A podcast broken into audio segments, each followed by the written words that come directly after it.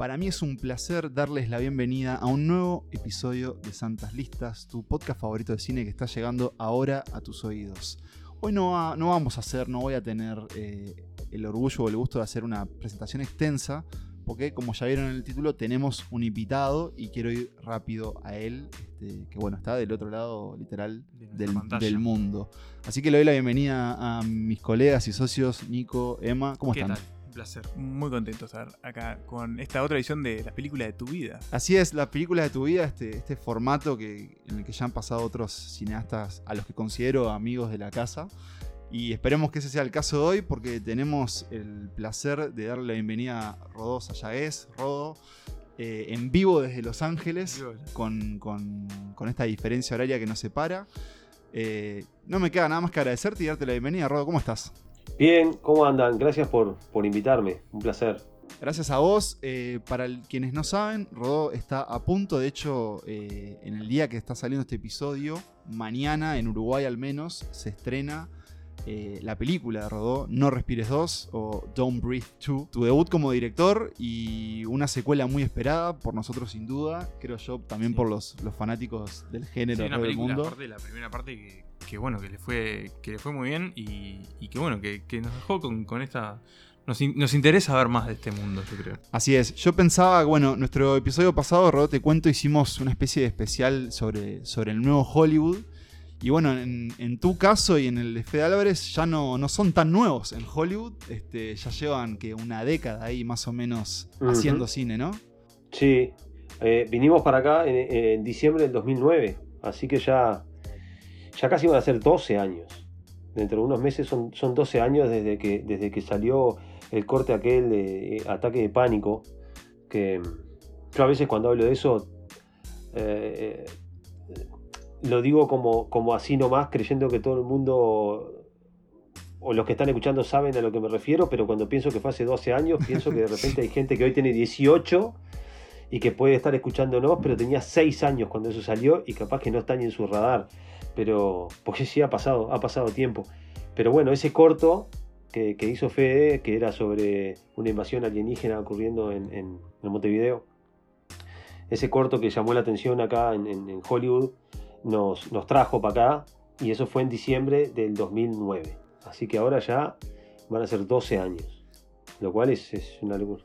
Dos años además de, mucho, mucho ajetreo, mucho laburo, ¿no? Porque no, no han parado, no han parado y y la verdad que nosotros que estamos como metidos en, eh, bueno, siguiendo un poco desde ya del trabajo, eh, todo también su, trayecto por allá, o sea, también no paramos como de, replicar lo que está sucediendo con ustedes, porque, porque es eso, no, no, han frenado de, sumarse proyectos y películas y, bueno, está genial eso, porque significa que, de verdad llegaron con lo que significa la palabra, ¿no? Sí, sí, y claramente todavía queda mucho por, recorrer. Bueno, recordemos obviamente este, lo que fue como su anuncio. Eh, que fue Evil Dead, eh, o Posesión Infernal, creo que se tradujo en, Uruguay. Y bueno, y también como vimos la carrera de ambos, y, en tu caso, Rodó, tu carrera como, como guionista, como productor, y ahora como director. Eh, nuestra idea, hoy tenemos una lista curada por vos, y nuestra idea es un poco, bueno, repasar justamente esas, esas películas de tu vida. Ahora hablaremos un poco de cómo, cómo fue el criterio de elegirlas. Y después, sí, te, más adelante, al finalizar, queremos hacerte, aprovechar y hacerte algunas preguntas de la película, que eso, está a horas de, de verse en las salas de cine. Eh, las películas de tu vida fue un poco, en realidad, le propusimos otra cosa, Rodó. Mm, Empezamos con algo más específico. Más específico, dijimos, tenemos a un, conocedor del género, eh, por lo que hemos visto que ha sido su trabajo y obviamente imaginamos que habría mucho de ese cine consumido a través de los años. Y le pedimos cinco películas de, suspenso o de terror, que, que, lo hayan marcado. Y bueno, ahí empezó un ejercicio, un intercambio de mails contigo en donde fuiste alterando un poco la lista, introduciendo algunas cosas que te voy a pedir que no reveles, que, ya iremos diciendo. Pero eso, ¿no? nos gustaría que, nos contaras cómo fue el proceso para vos de, elegirlas, de pensarlas y, de armar esta lista que ahora nuestros seguidores van a escuchar. En, realidad, eh, la mayoría, tres de, las películas que, les pasé se me vinieron a la cabeza inmediatamente. Em, porque, bueno, las, dos de ellas son películas que, me recuerdo haber visto de chico y que me, que me dejaron loco de la cabeza. y, y, y, el resto son películas que ya vi de, de más grande y que tienen otras, otras, este, otra significancia en mi vida. Pero, pero todas tienen algo. Este, algunas, algunas, si bien son todas películas de terror, algunas me, me, me marcaron porque realmente me asustaron. Y, y, otras me marcaron porque simplemente me sorprendieron o hasta te diría que hasta que me dieron mucha gracia. Este, porque viste que el terror eh, está ahí como, como se, se, pisa los pies con la comedia muchas veces. Este, o, o, por lo menos a mí me gusta, me río de cosas que... que de, me, me, río de la, de, lo, de la bizarría y del absurdo y de, yo qué sé, de cosas que ni, si por, ni sé por qué me río, pero muchas veces me, me encuentro yo mismo riéndome de, de, cosas en películas que nadie más se ríe y a mí me causa mucha gracia, yo qué sé. Eh, hay algunas de estas películas que, que, que, están en la lista que me han causado mucha gracia, te diría. Bien. Mucho, mucho, mucha, mucha risa pero en un buen sentido, no, no, no, no, no, no riéndome de, de, Hay películas de terror que son graciosas por lo malas que son o por, o por lo campi, cómo están hechas, baratas, y hay películas que me generan risas justamente por, por lo por lo choqueante que son o por, por lo disparatadas de las ideas y de cómo las, de cómo las presentan, ¿no? Me, me, me gusta que, que, no se te filtró, no, no, se te escapó ninguna lo que habla de que sos un hombre de Hollywood, sin sí. duda, porque sabes vender, sabes qué decir y qué guardar. Además, bueno, este. De hecho, quiero saber cuáles son las películas que, que, que no, le hicieron gracia de estas, ¿no? Y, y, y, bueno, nosotros también lo hemos visto, este, vos con, con Fede, sobre todo con, con Bad Hombre, eh, con su productora. Con, con Bad Hombre hemos visto también cómo han tenido que empezar a manejar, este, bueno, anuncios, proyectos secretos, qué cosa se dice, qué cosa no. Veremos hoy si hay algún adelanto, tal vez sí, tal vez no, de lo que se viene. Pero bueno, por lo pronto este, tenemos, esta lista. Una última preguntita. ¿Sos de, de hacer listas o, de consumirlas o, o de buscarlas? ¿Te, ¿Te, cuelga esa cosa particular del cine? En realidad, y mira, y últimamente tengo muy poco tiempo para ver, para ver películas. Este, y, o, o quizás mi, mi, mi, base de datos mental de películas ya está llena y, me, y me cuesta mucho hacer eh, nuevos inputs, ¿viste? Mucho. Es como que hay poquito espacio y tengo que ser muy cuidadoso con qué meto ahí adentro porque queda poco espacio, ¿viste? Como tenés una compu vieja que está llena, no guardás cualquier foto, ¿viste? Guardás, elegís bien, esto lo guardo, esto no. Entonces me cuesta, me cuesta mucho, ya no, no, no miro cualquier cosa ni nada. Eso, eso es paradójico este... igual de los cineastas, sobre todo de, de, de, de, los que están, bueno, por suerte, o sea, ocupados claro, y que sí, no sí. tienen tiempo de, ver películas, sí, por suerte de hacerlas. Eh, es interesante eso porque, bueno, no, no, me voy a poner a hablar de esto ahora porque daría para horas, pero cuando tu, tu hobby o tu pasión se convierte en tu trabajo, uh -huh. eh, la relación que vos tenés con esa cosa cambia ya no es la misma. Y cuando pasan tantos años, este, eso se, se, se hace, ese cambio en esa relación se hace muy, noto, muy notable. Eh, y, y, entonces nada, es, es, simplemente distinto, simplemente distinto. De hecho, me preguntan ahora en qué películas me inspiré para, para hacer eh, Don't Breed 2 y la única respuesta que tengo es Don't Breed 1.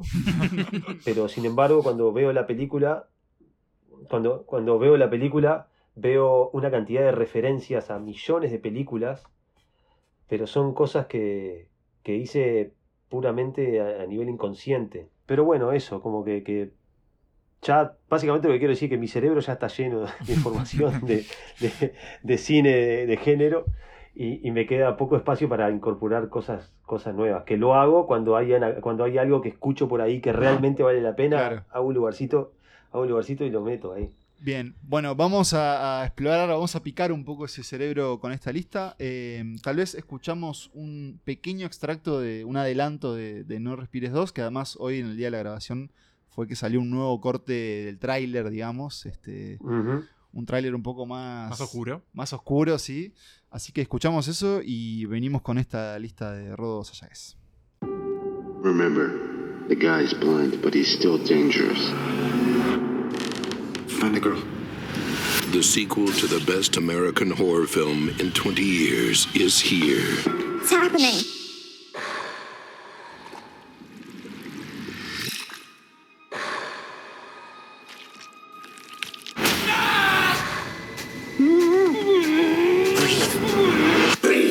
Don't breathe too.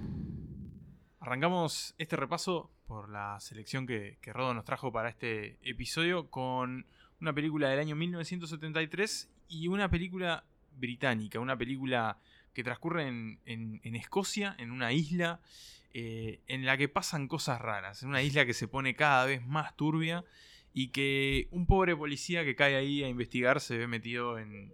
eh, bueno, se ve metido donde no lo llamaron, digamos.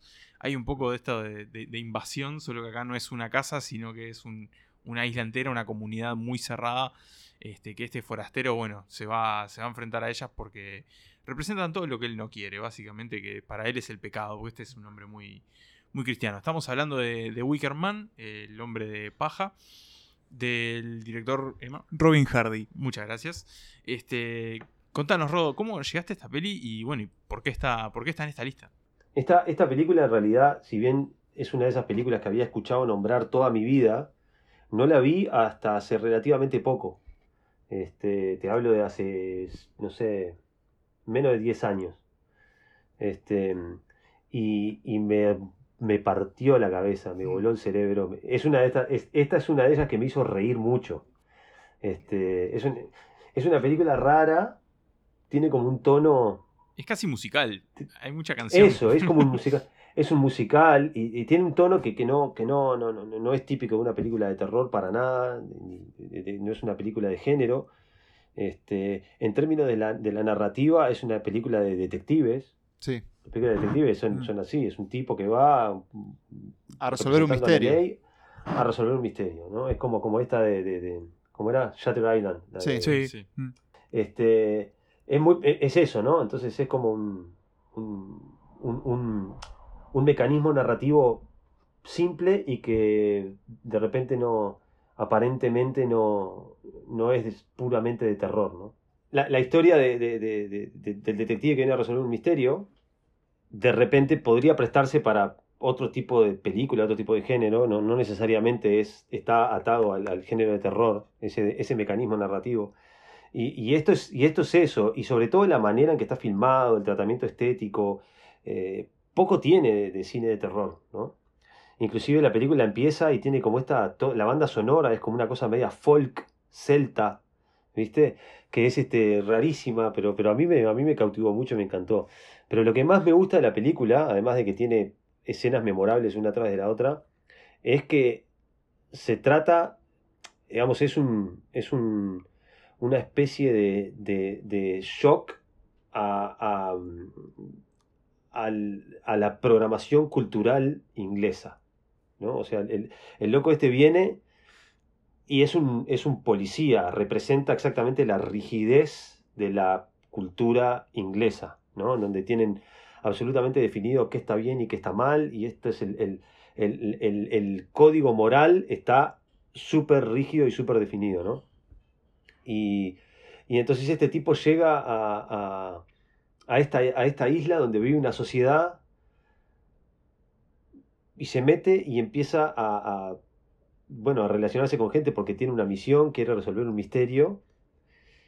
Y lo que empieza a suceder, que es lo más atractivo, o sea, el misterio de, de- de- de la chiquilina esta que murió queda en un segundo plano. Lo que más nos interesa es entender cómo viven estas personas en esta isla y sobre todo ver cómo se manifiesta el choque cultural con el policía. ¿no?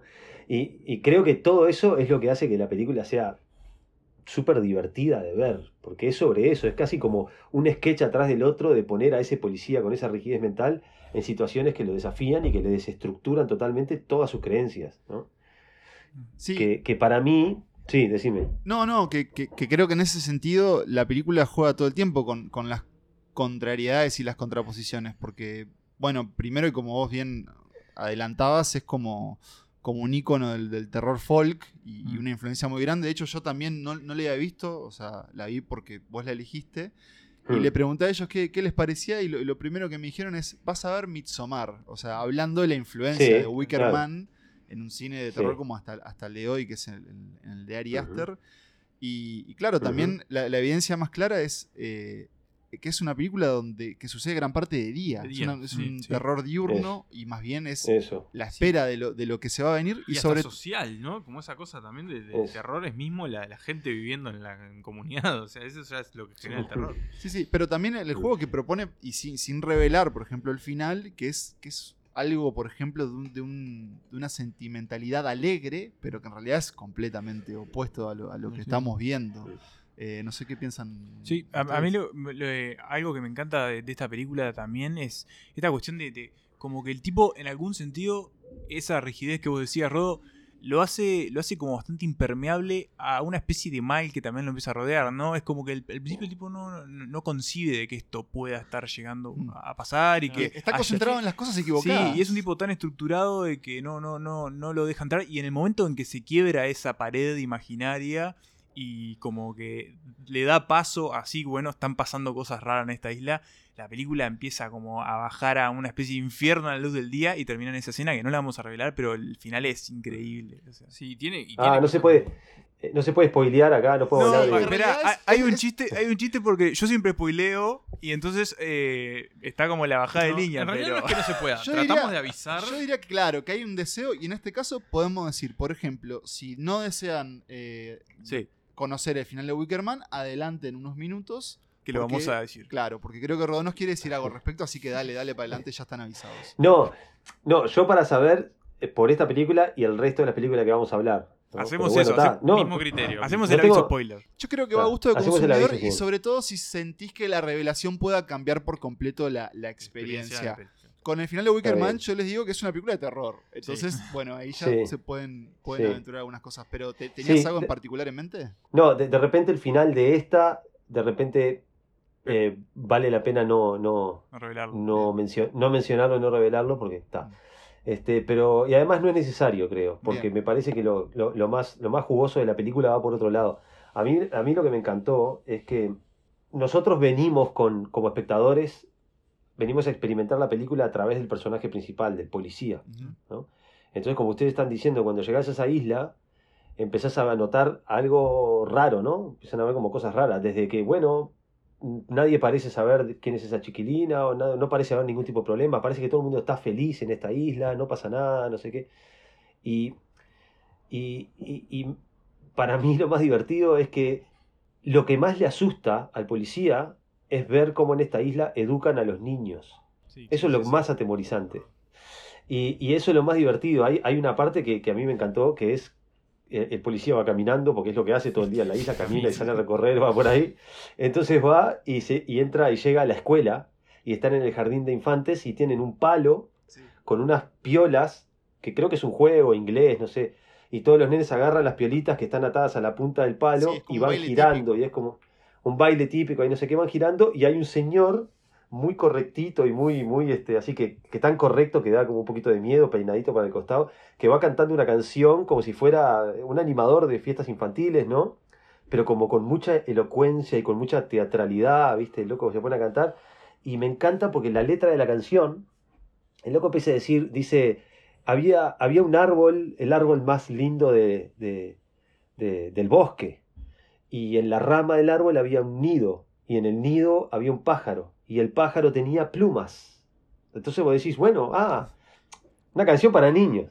Y después dice, bueno, y, con, y de esa pluma se hizo una cama. Ah, mm, ¿cómo lo conectó, no? Y después dice, y en esa cama había un hombre, y arriba de ese hombre ah, había una mujer, y arriba de esa mujer había un hombre, y en ese hombre había una semilla, y de esa mi- semilla nació un bebé, y de ese bebé nació otro hombre, y de ese hombre se llegó a una tumba, y de esa tumba en la tierra creció un árbol. Entonces, el loco ahí pira y dice, para, para, para, para, para, para, ¿qué le estás enseñando a estos niños? Pero eh, además conecta con el árbol y lo divertido para mí es, no solo habló de, sexo en frente a niños de 5 años, sino que además eh, hizo una, mm, una, ¿cómo es? Este, expresó una cosmovisión. Eh, Una, una cosmovisión, este, el- somos todos un ecosistema, el árbol, de donde salió el pajarito con el nido, de la pluma, de la cama, coso, el hombre, el, el esperma, nació otro, muere, tierra, nace un árbol. expresa un cosmo- una cosmovisión, un ecosistema que incluye al hombre, al árbol, al pajarito, a la naturaleza, a todos. Sí, sí, un que es absolutamente- en- Y además, absolutamente opuesta al cristianismo. Claro. O sea, es, es, es pagano y hasta ecopagano, si querés decirle, como quieras. ¿no? Es, una, sí, es, una, Sí, sí. es, una, es una visión, es una visión, eh, digamos, mucho más pragmática de la vida. El cine, y sobre todo el cine de terror, permite hablar de ciertos temas que otros géneros no. Es cierto. De estas cosas no se puede hablar en otros géneros. En el cine de terror sí, se puede hablar de cosas más. Es como que te presta una cancha eh, eh, fértil y habilitada legalmente, de alguna manera, Mm. para que vos puedas hablar de temas que son más delicados o más oscuros y este tipo de cosas. Y sobre todo me parece que las buenas películas de terror lo que tienen que hacer, y con cierta, con cierta violencia, porque es parte del género, es eh, golpear la, la programación cultural que todos tenemos.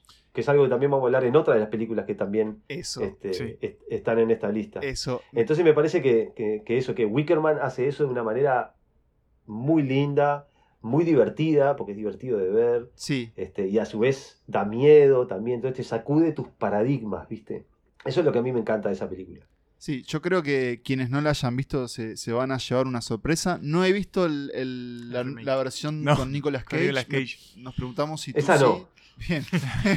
Esa, Eva, estén atentos a la hora de evita. buscarla. Si está Nicolas Cage, no. No, es, es anterior. Pero bueno, con esa idea nos, Sí. nos gustaría tal vez escuchar un, un extracto, eh, tal vez de alguna de las escenas que... Alguna de las canciones. Sí. alguna de las canciones, canciones, sí, canciones. que, que nos trajo Rodó con The Wicker Man.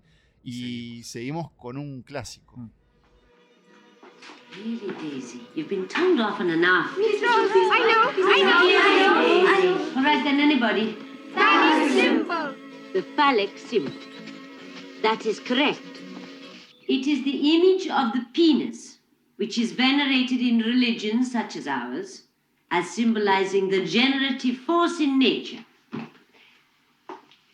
Oh, can I help you? En el episodio pasado nos metimos, Pablo lo dijo, eh, y le contaba un poco a Rodo, eh, con el nuevo Hollywood, este movimiento que en algún sentido cambió las reglas de cómo se estaba haciendo el cine en Estados Unidos y trajo un montón de directores nuevos, sangre fresca, ideas frescas que le hizo muy bien a el cine. Nosotros llegamos hasta el 71 y dos años después eh, vino este señor que ya había hecho una película que había ido muy bien, que se llamaba Contacto en Francia. Eh, vino este señor llamado William Friedkin y hizo una película que hizo ruido, hizo un poquito de ruido. eh, se un convirtió poquito de controversia. Básicamente se convirtió eh, casi que para siempre en, eh, o logró un mote para siempre, que como la película más terrorífica de la historia, que pautó una saga que ta, se convirtió en legendaria, que marcó carreras, marcó al género y básicamente eh, fundó un clásico. Se Y- trata, sí, No, y no solo eso, sino también que fue un fenómeno la experiencia de verla, verla, y, de sí, conver- sí. y de conversar sobre ella. O sea, trascendió el propio arte de la exhibición. Incluso, no sé si no han sido como las primeras veces en que un tráiler empezó a armar revuelo en la previa. ¿De Que fue lo que hablando? pasó con El Exorcista, Así película de, ya lo dije, William Friedkin de 1973 también, como de Wickerman. Un clásico de los clásicos y una película hermosa. Rodo, eh, que- es casi obvio preguntarte por El Exorcista y la influencia del Exorcista en, en gente que se ha dedicado en parte al cine terror, pero ¿qué es para vos El Exorcista y por qué está en esta lista?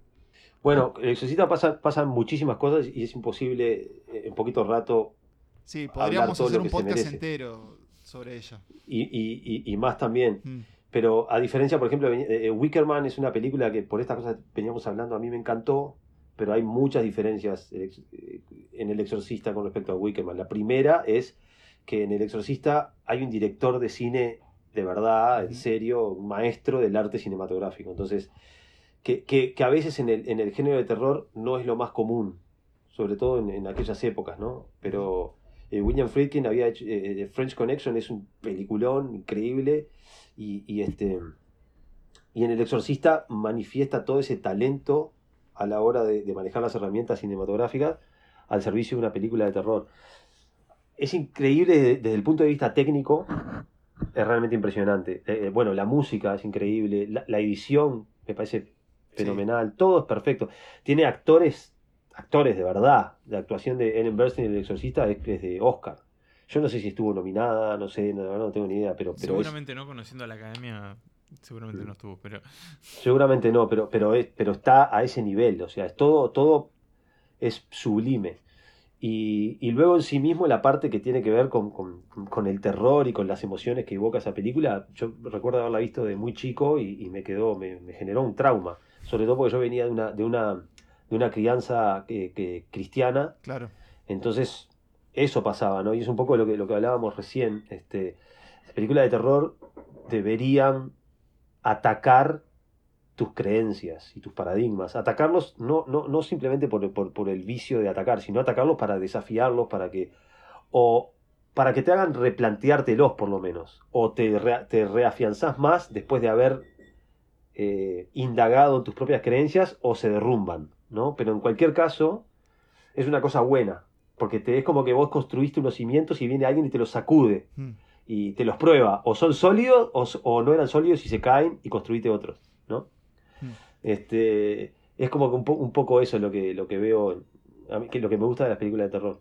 Tocaste un punto interesante ahí y al menos creo que, que su- algo que sucede muy particular con el exorcista es que uno siempre recuerda la primera vez que, que la ve. Mm. Y sobre todo creo que también se da que es una película que aparece como en la infancia o en esa primera adolescencia cuando tal vez uno empieza a explorar el, el cine de terror y siempre está la pregunta de ¿viste el exorcista?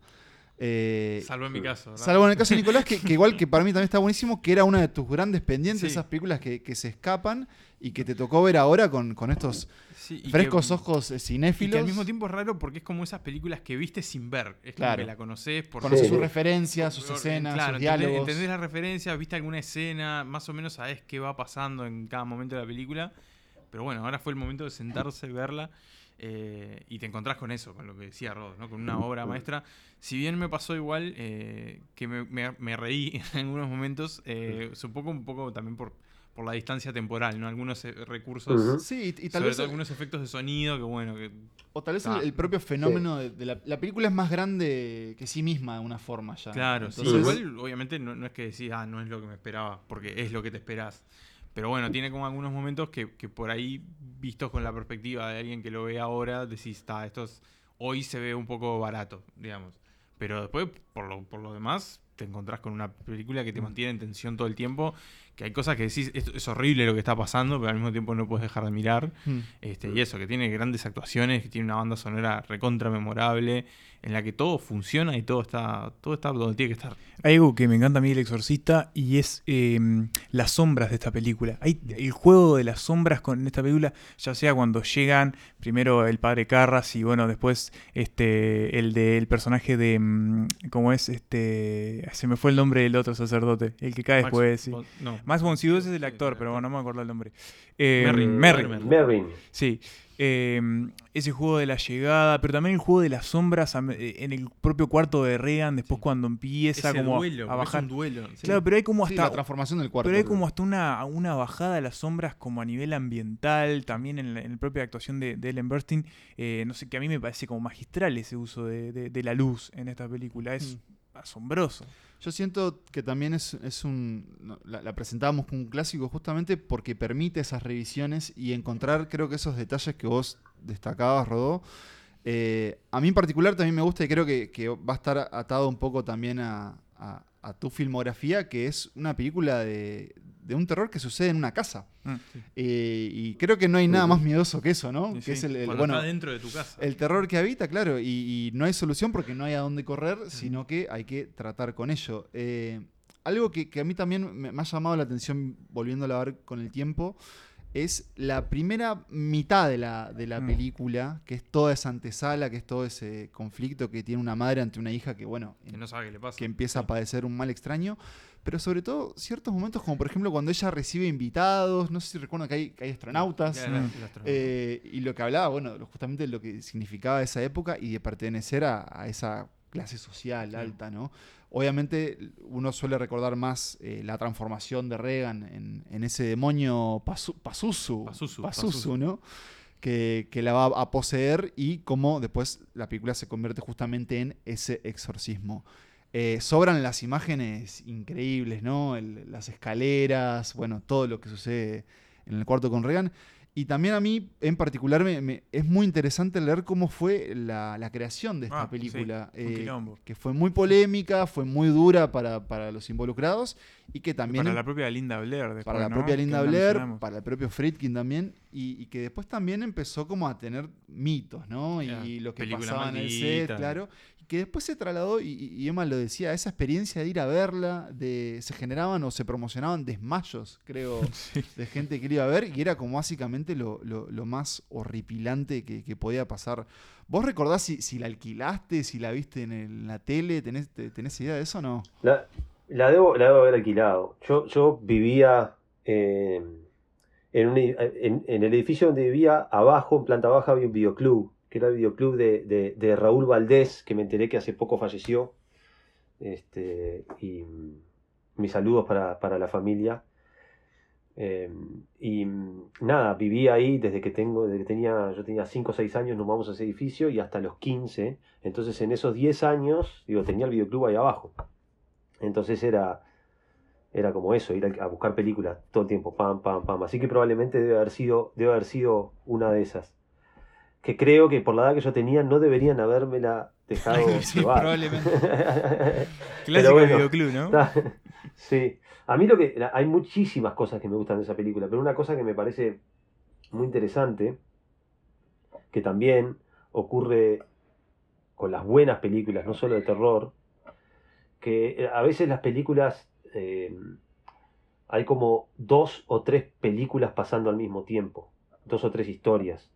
Yo creo que, que de repente, para, para que se entienda mejor, es como que está la historia que uno ve y hay una especie de meta historia que va por debajo, que de repente podés decir, bueno, capaz que es, es, eh, la película entera es una metáfora de algo, podrías verlo de esa manera, eh, ¿no? ¿Cuál es el cuento real Sí, que está texto ocurriendo? y sub- subtexto. Texto, subtexto. A mí, a mí me gusta hablar de, de, de, de metalenguaje, porque hay veces que, que es. No sé ni cómo explicarlo, es como, como la suma de las partes eh, completa un- una comunicación que es distinta a, las partes separadas. No sé si, explico, si se entiende lo que estoy diciendo, pero hay veces eso, ¿no? Como escuchás una canción que tiene esto esto y esto, pero te hace sentir otra cosa o te hace pensar en otra cosa que de repente... La poesía es muy así. La poesía usa palabras que de repente separadas no tienen el significado que tienen juntas ni por asomo. ¿Me explico? Por eso la poesía, la poesía es tan interesante. Es eso, sí, el subtexto, el metalenguaje, la, la- metáfora que se presenta por debajo de lo evidente. Y en El Exorcista, que eso uno cuando, cuando, cuando es guionista y estás haciendo películas lo tenés muy presente porque es necesario que exista si vos querés tener una, una historia que tenga un impacto.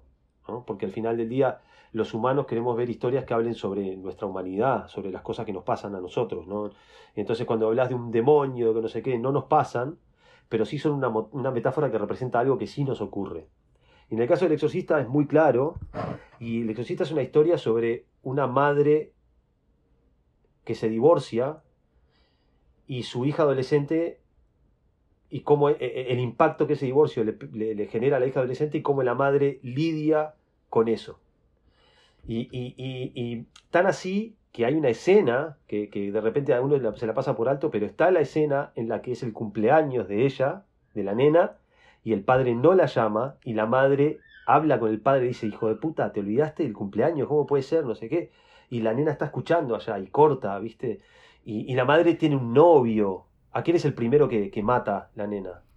Al, sí, al sí. novio de la Ah, madre. cierto. Es el director de la Y, película. y- Claro. sí, este, cuando ve, cuando siente que, que, que, que, la madre tiene algo con este loco, el primero para afuera, y, y cuando la madre tiene una, tiene, una, tiene una fiesta como de soltera, la nena baja y le hace un berrinche y se hace pichí, Se hace pichí, y quema todo. Entonces es, es, es exactamente una manifestación amplificada, intensificada con el, con el objeto de los demonios de una madre divorciada, soltera, con una hija adolescente que está sufriendo las consecuencias de que su padre se haya ido.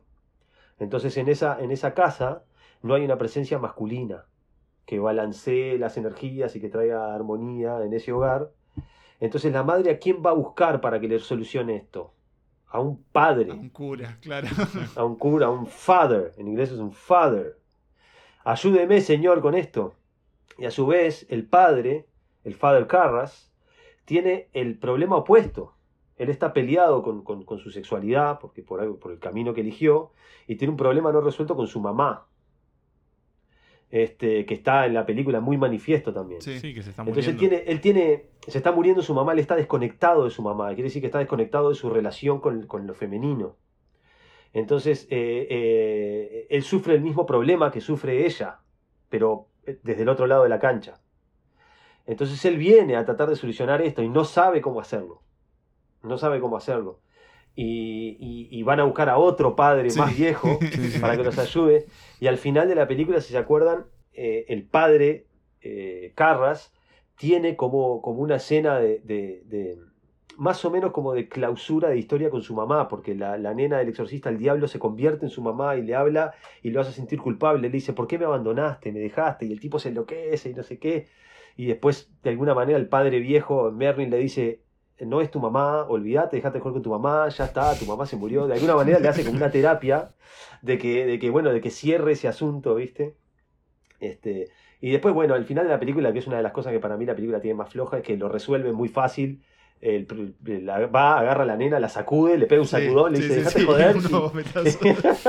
da unos Y otra cosa. y se, y se soluciona la película. Pero bueno, más allá de eso, la, la película es sobre eso. Y, y se manifiesta, eh, en vez de, podría haberse manifestado con una adolescente que se hace punky y Sí, sí, drogadicta. Pero bueno, no, esta no se hace punky y drogadicta. Esta lo que se hace es eh, poseída por un La demonio. posee un demonio. Y a su manera bastante punk también, porque. Sí, sobre, Sí, todo en muy esa, punk. sobre todo en esa época.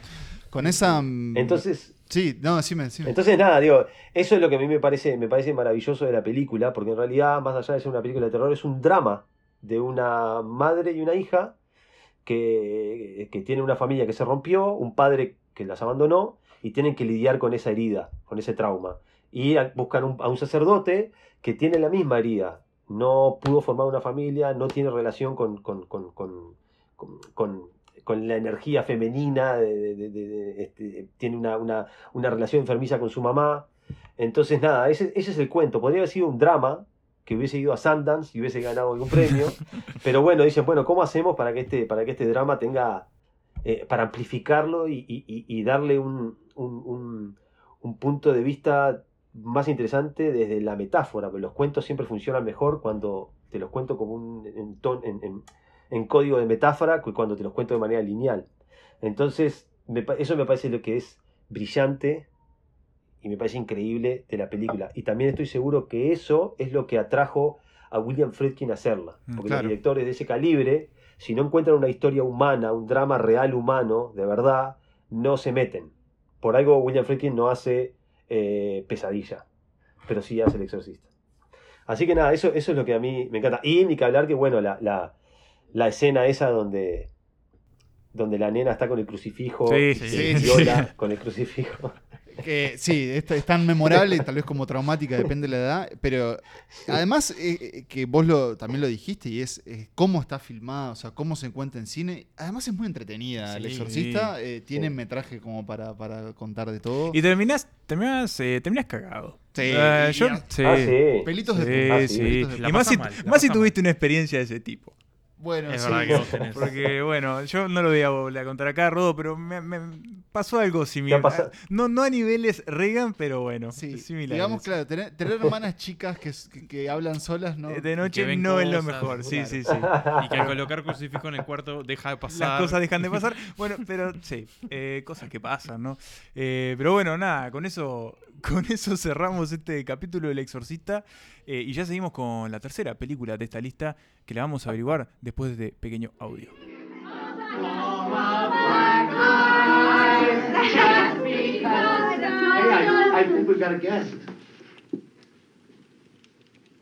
You're gonna die up there.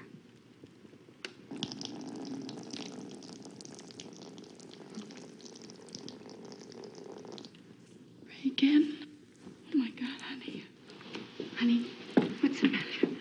I'm sorry she's been sick. She didn't know what she was saying. Okay.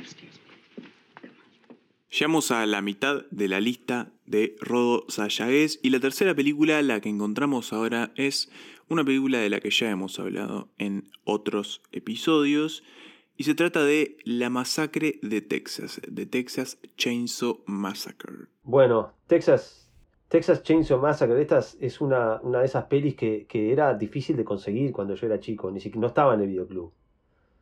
Esta era como, era como, como el, el- el- gran premio, ¿viste? Era, no sé, bueno, no sé qué edad tienen ustedes, pero era como cuando tenías que llenar los álbumes de figuritas, de cosas en la escuela, y había una figurita que era la que era imposible de conseguir. Este, esto era igual, conseguir una copia de, de Texas Chainsaw Massacre era difícil.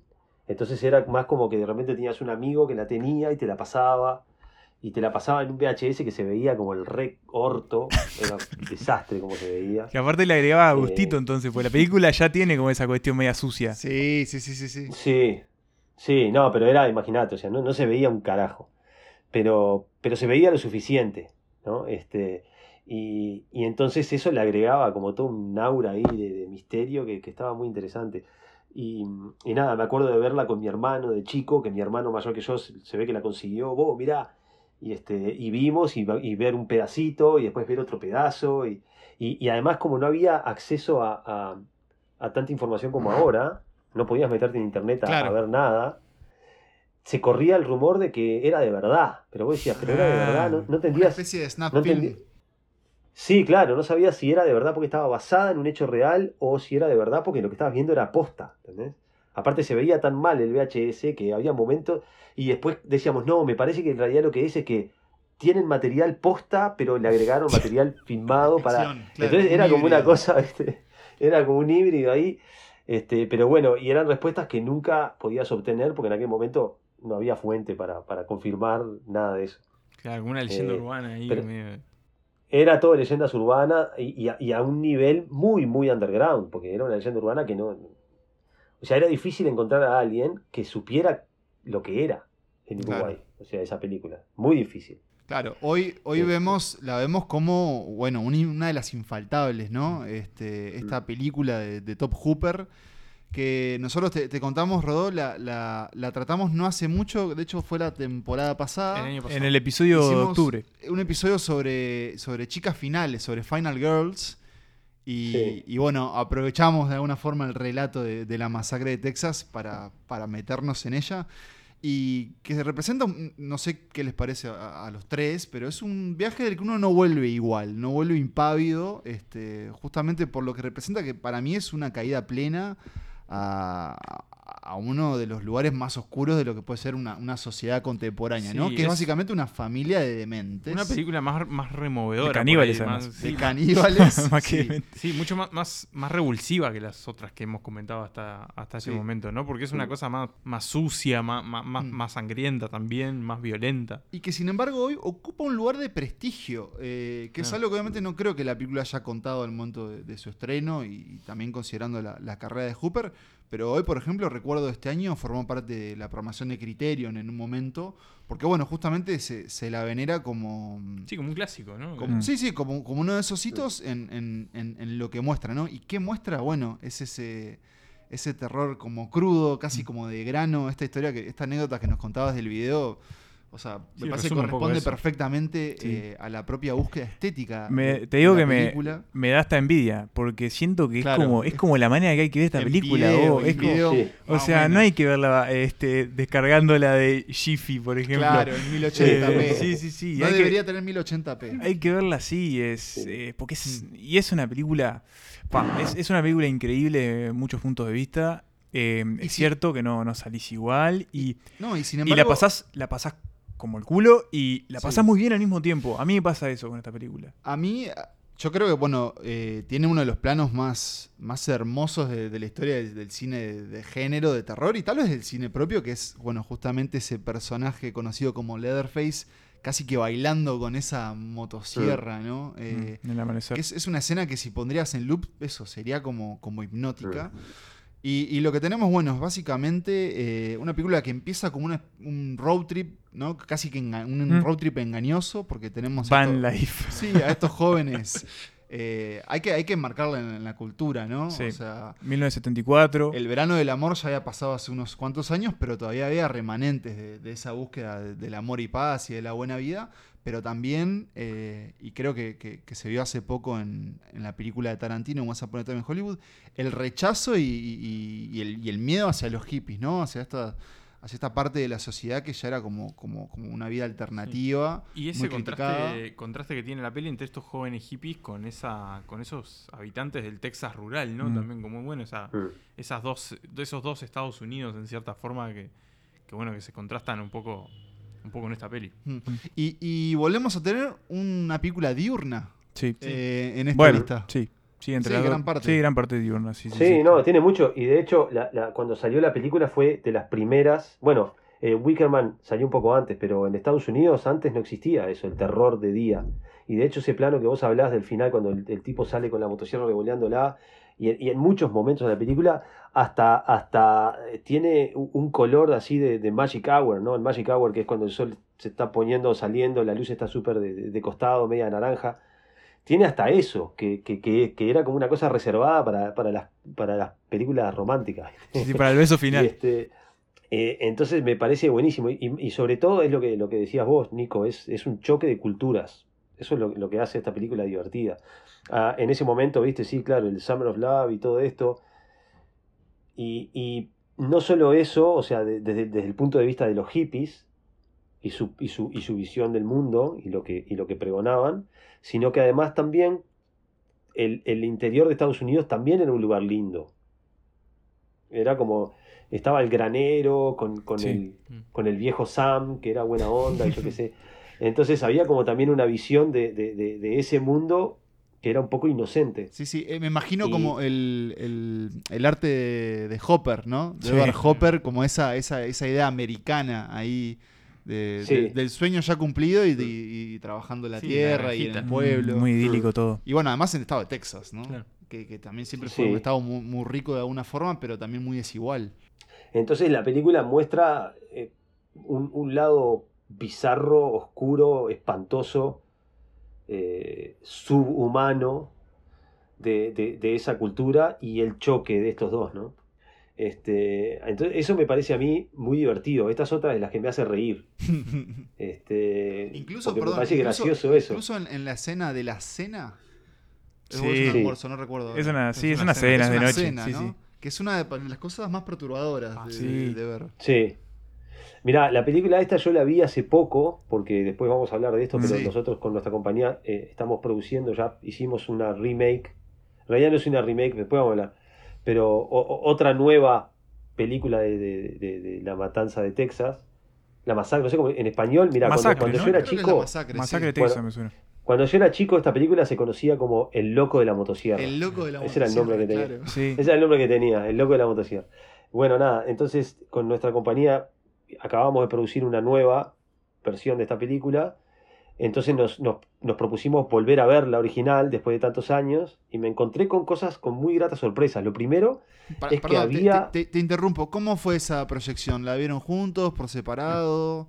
¿Tienen la, la vimos en la oficina con, con Fede, la pusimos ahí en la pantalla grande y la vimos. Bien. Y, y, este, y lo primero que nos sorprendió es que había un director de cine. Yo pensé que era una cosa así mucho más campi, guerrilla, que medio que más o menos. Sí, lo que Pero no, había un tipo que sabía, que sabía filmar. Sabía filmar, está muy bien filmada, con, con pocos recursos obviamente, pero está bien contada la película, está bien filmada, está bien editada, tiene un, un ritmo narrativo que funciona. Y todas esas cosas no son fáciles de hacer. Entonces, realmente había, había un cineasta haciendo esta película.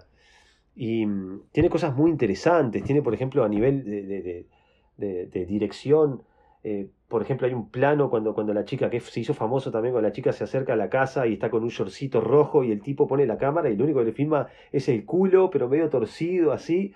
Y es como una. Es rarísimo, ¿viste? En esa, era como rarísimo en esa época tomar decisiones este, de, puestas de cámara de, ese tipo. Era raro, era raro y era como subversivo, ¿viste? Y provocador, no sé, me pareció.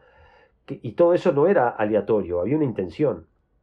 Este, todo eso me encanta. Me encanta la, la primera escena eh, arriba de la combi, cuando se sube este loco que está Sí, haciendo dedo, que se corta la mano y esto. Sí, es- una- ahí. es una- es una escena bizarrísima que te deja perturbado, ¿viste? Me parece buenísimo.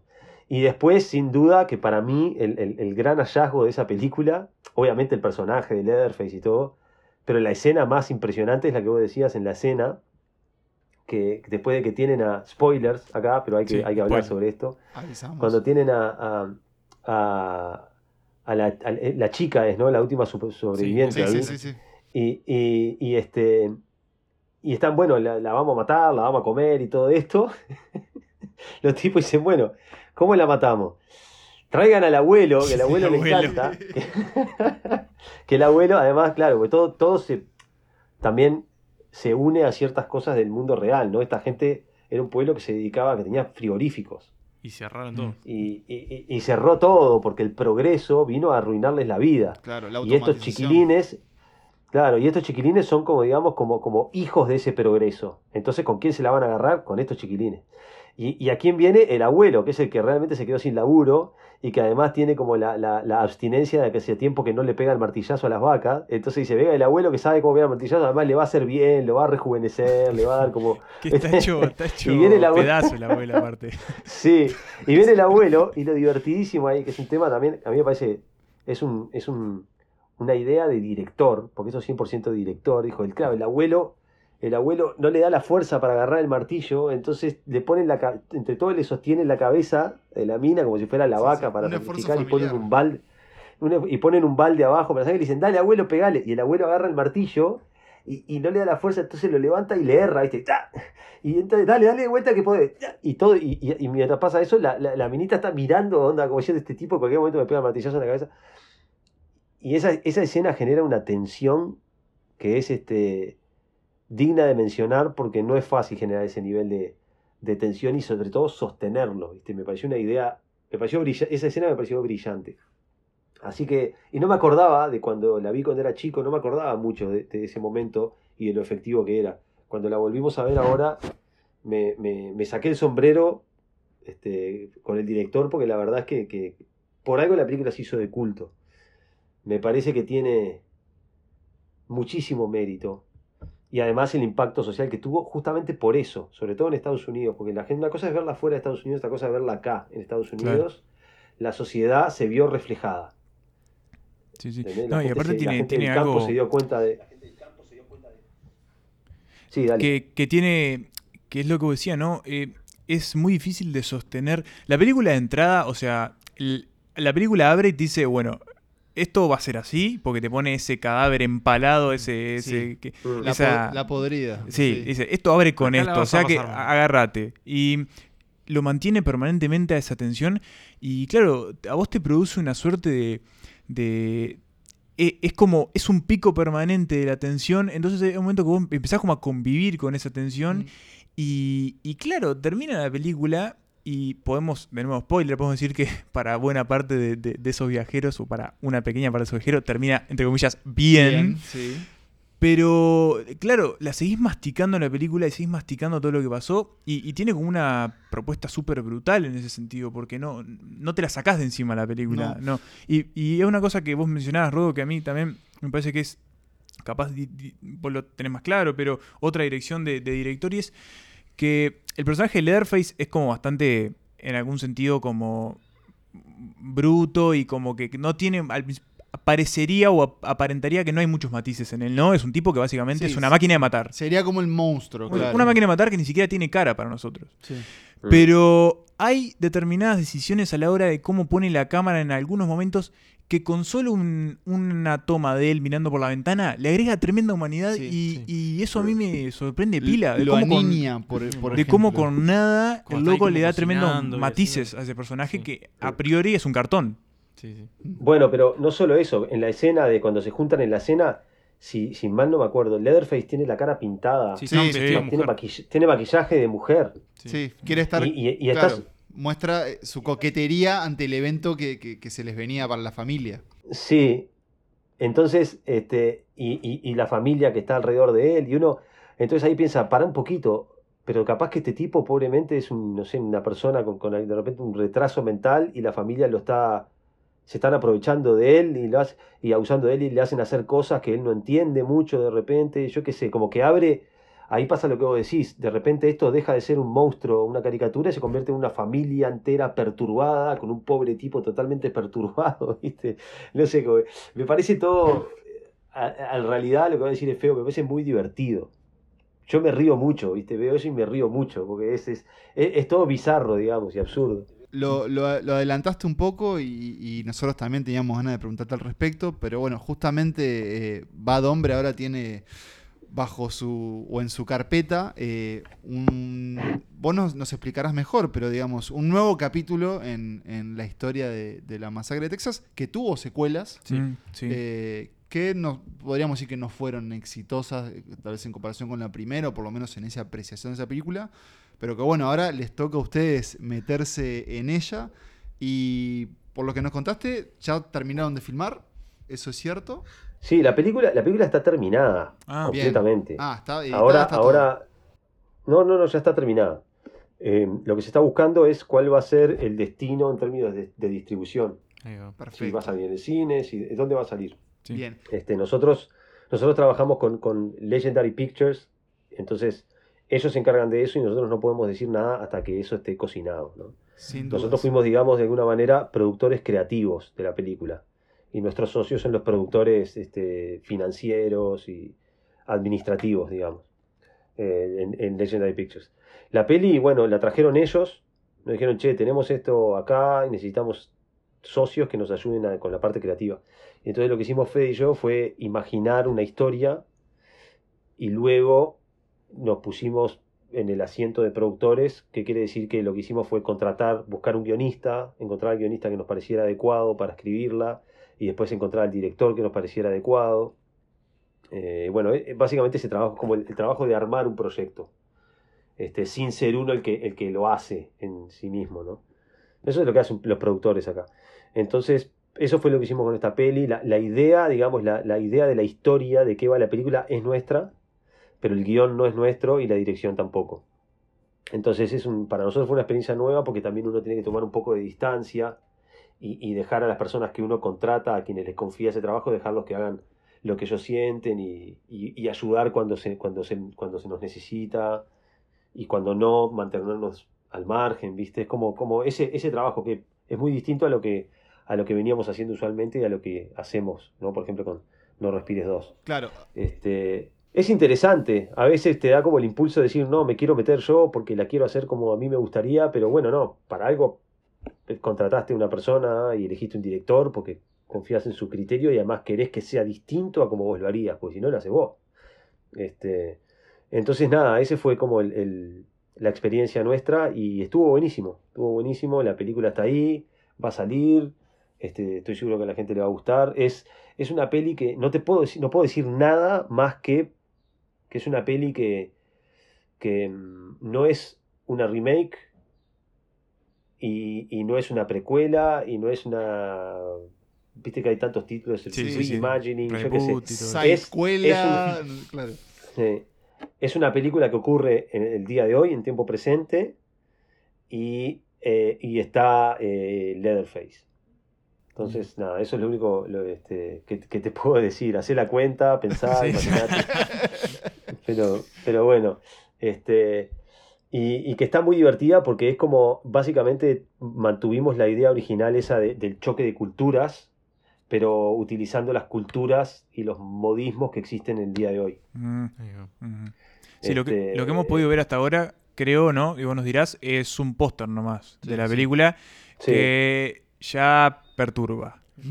Eso sí, el póster ya... Es como, ya- viste, eh, eh, mirando también lo que pasaba el año pasado con las elecciones en este país, que está tan polarizado los republicanos, los demócratas, la gente del campo contra lo de la ciudad, que se, que se quieren matar. Ya el año pasado hasta se hablaba de guerra civil. Sí, sí, sí. Es un poco aprovechando, aprovechando eso, ¿no? Este, que nos parecía que le caía como anillo al dedo a, a- a- a la naturaleza que tiene esta película, la original, por esto que estábamos hablando del choque de dos culturas. Hoy en vez de hippies hay millennials Hmm. Mm. Y, y- y bueno, y la gente del campo en realidad no ha cambiado tanto. pero, pero sí, está. Entonces es un, un- poco eso. Bien. Eh, Bien, ya en y- cualquier momento van a haber noticias. Bueno, las esperamos, las esperamos Muchas con ganas. ansias y mientras esperamos a esta, a esta versión esta- o este nuevo capítulo de la masacre de Texas este, bajo Bad Hombre. Les recomendamos, si no vieron, que vean Vean la masacre Texas original y que sigan anotando porque tenemos todavía dos, Dos películas películas. más en esta lista de Rodo que vienen después de este, este pequeño extracto de, de la película de Top Hooper. You act like a pack of hounds. We were just having fun. You think this is a party?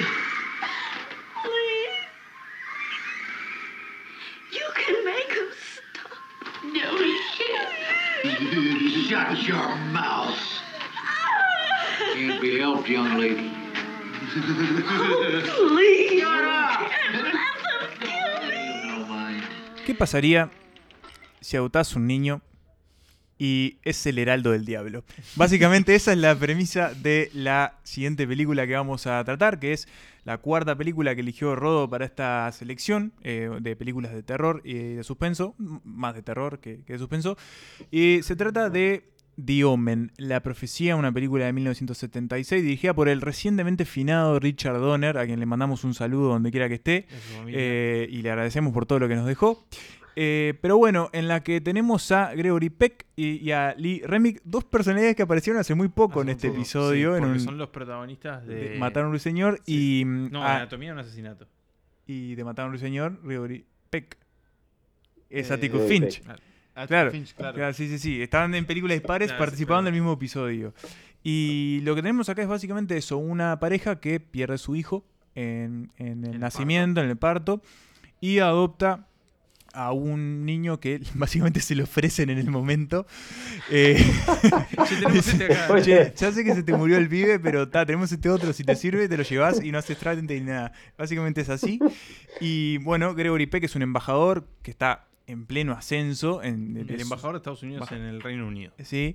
em, y bueno, básicamente empiezan a pasar cosas raras con este botija que ellos crían. eh, y la maldad empieza a florecer. Eh, y van a pasar un montón de cosas horribles y fantásticas también. Rodo, eh, la profecía, The Omen. eh, nada, la pregunta que te hemos hecho hasta ahora. ¿Por qué está acá? ¿Por qué es importante para vos? Es otro clásico también del género, ¿no? Mm. Sí, bueno, de vuelta, un director maestro en las artes cinematográficas haciendo una película de terror. Sí. De- en sus primeras También armas, porque creo que es su primera Sí. película, si mal no recuerdo.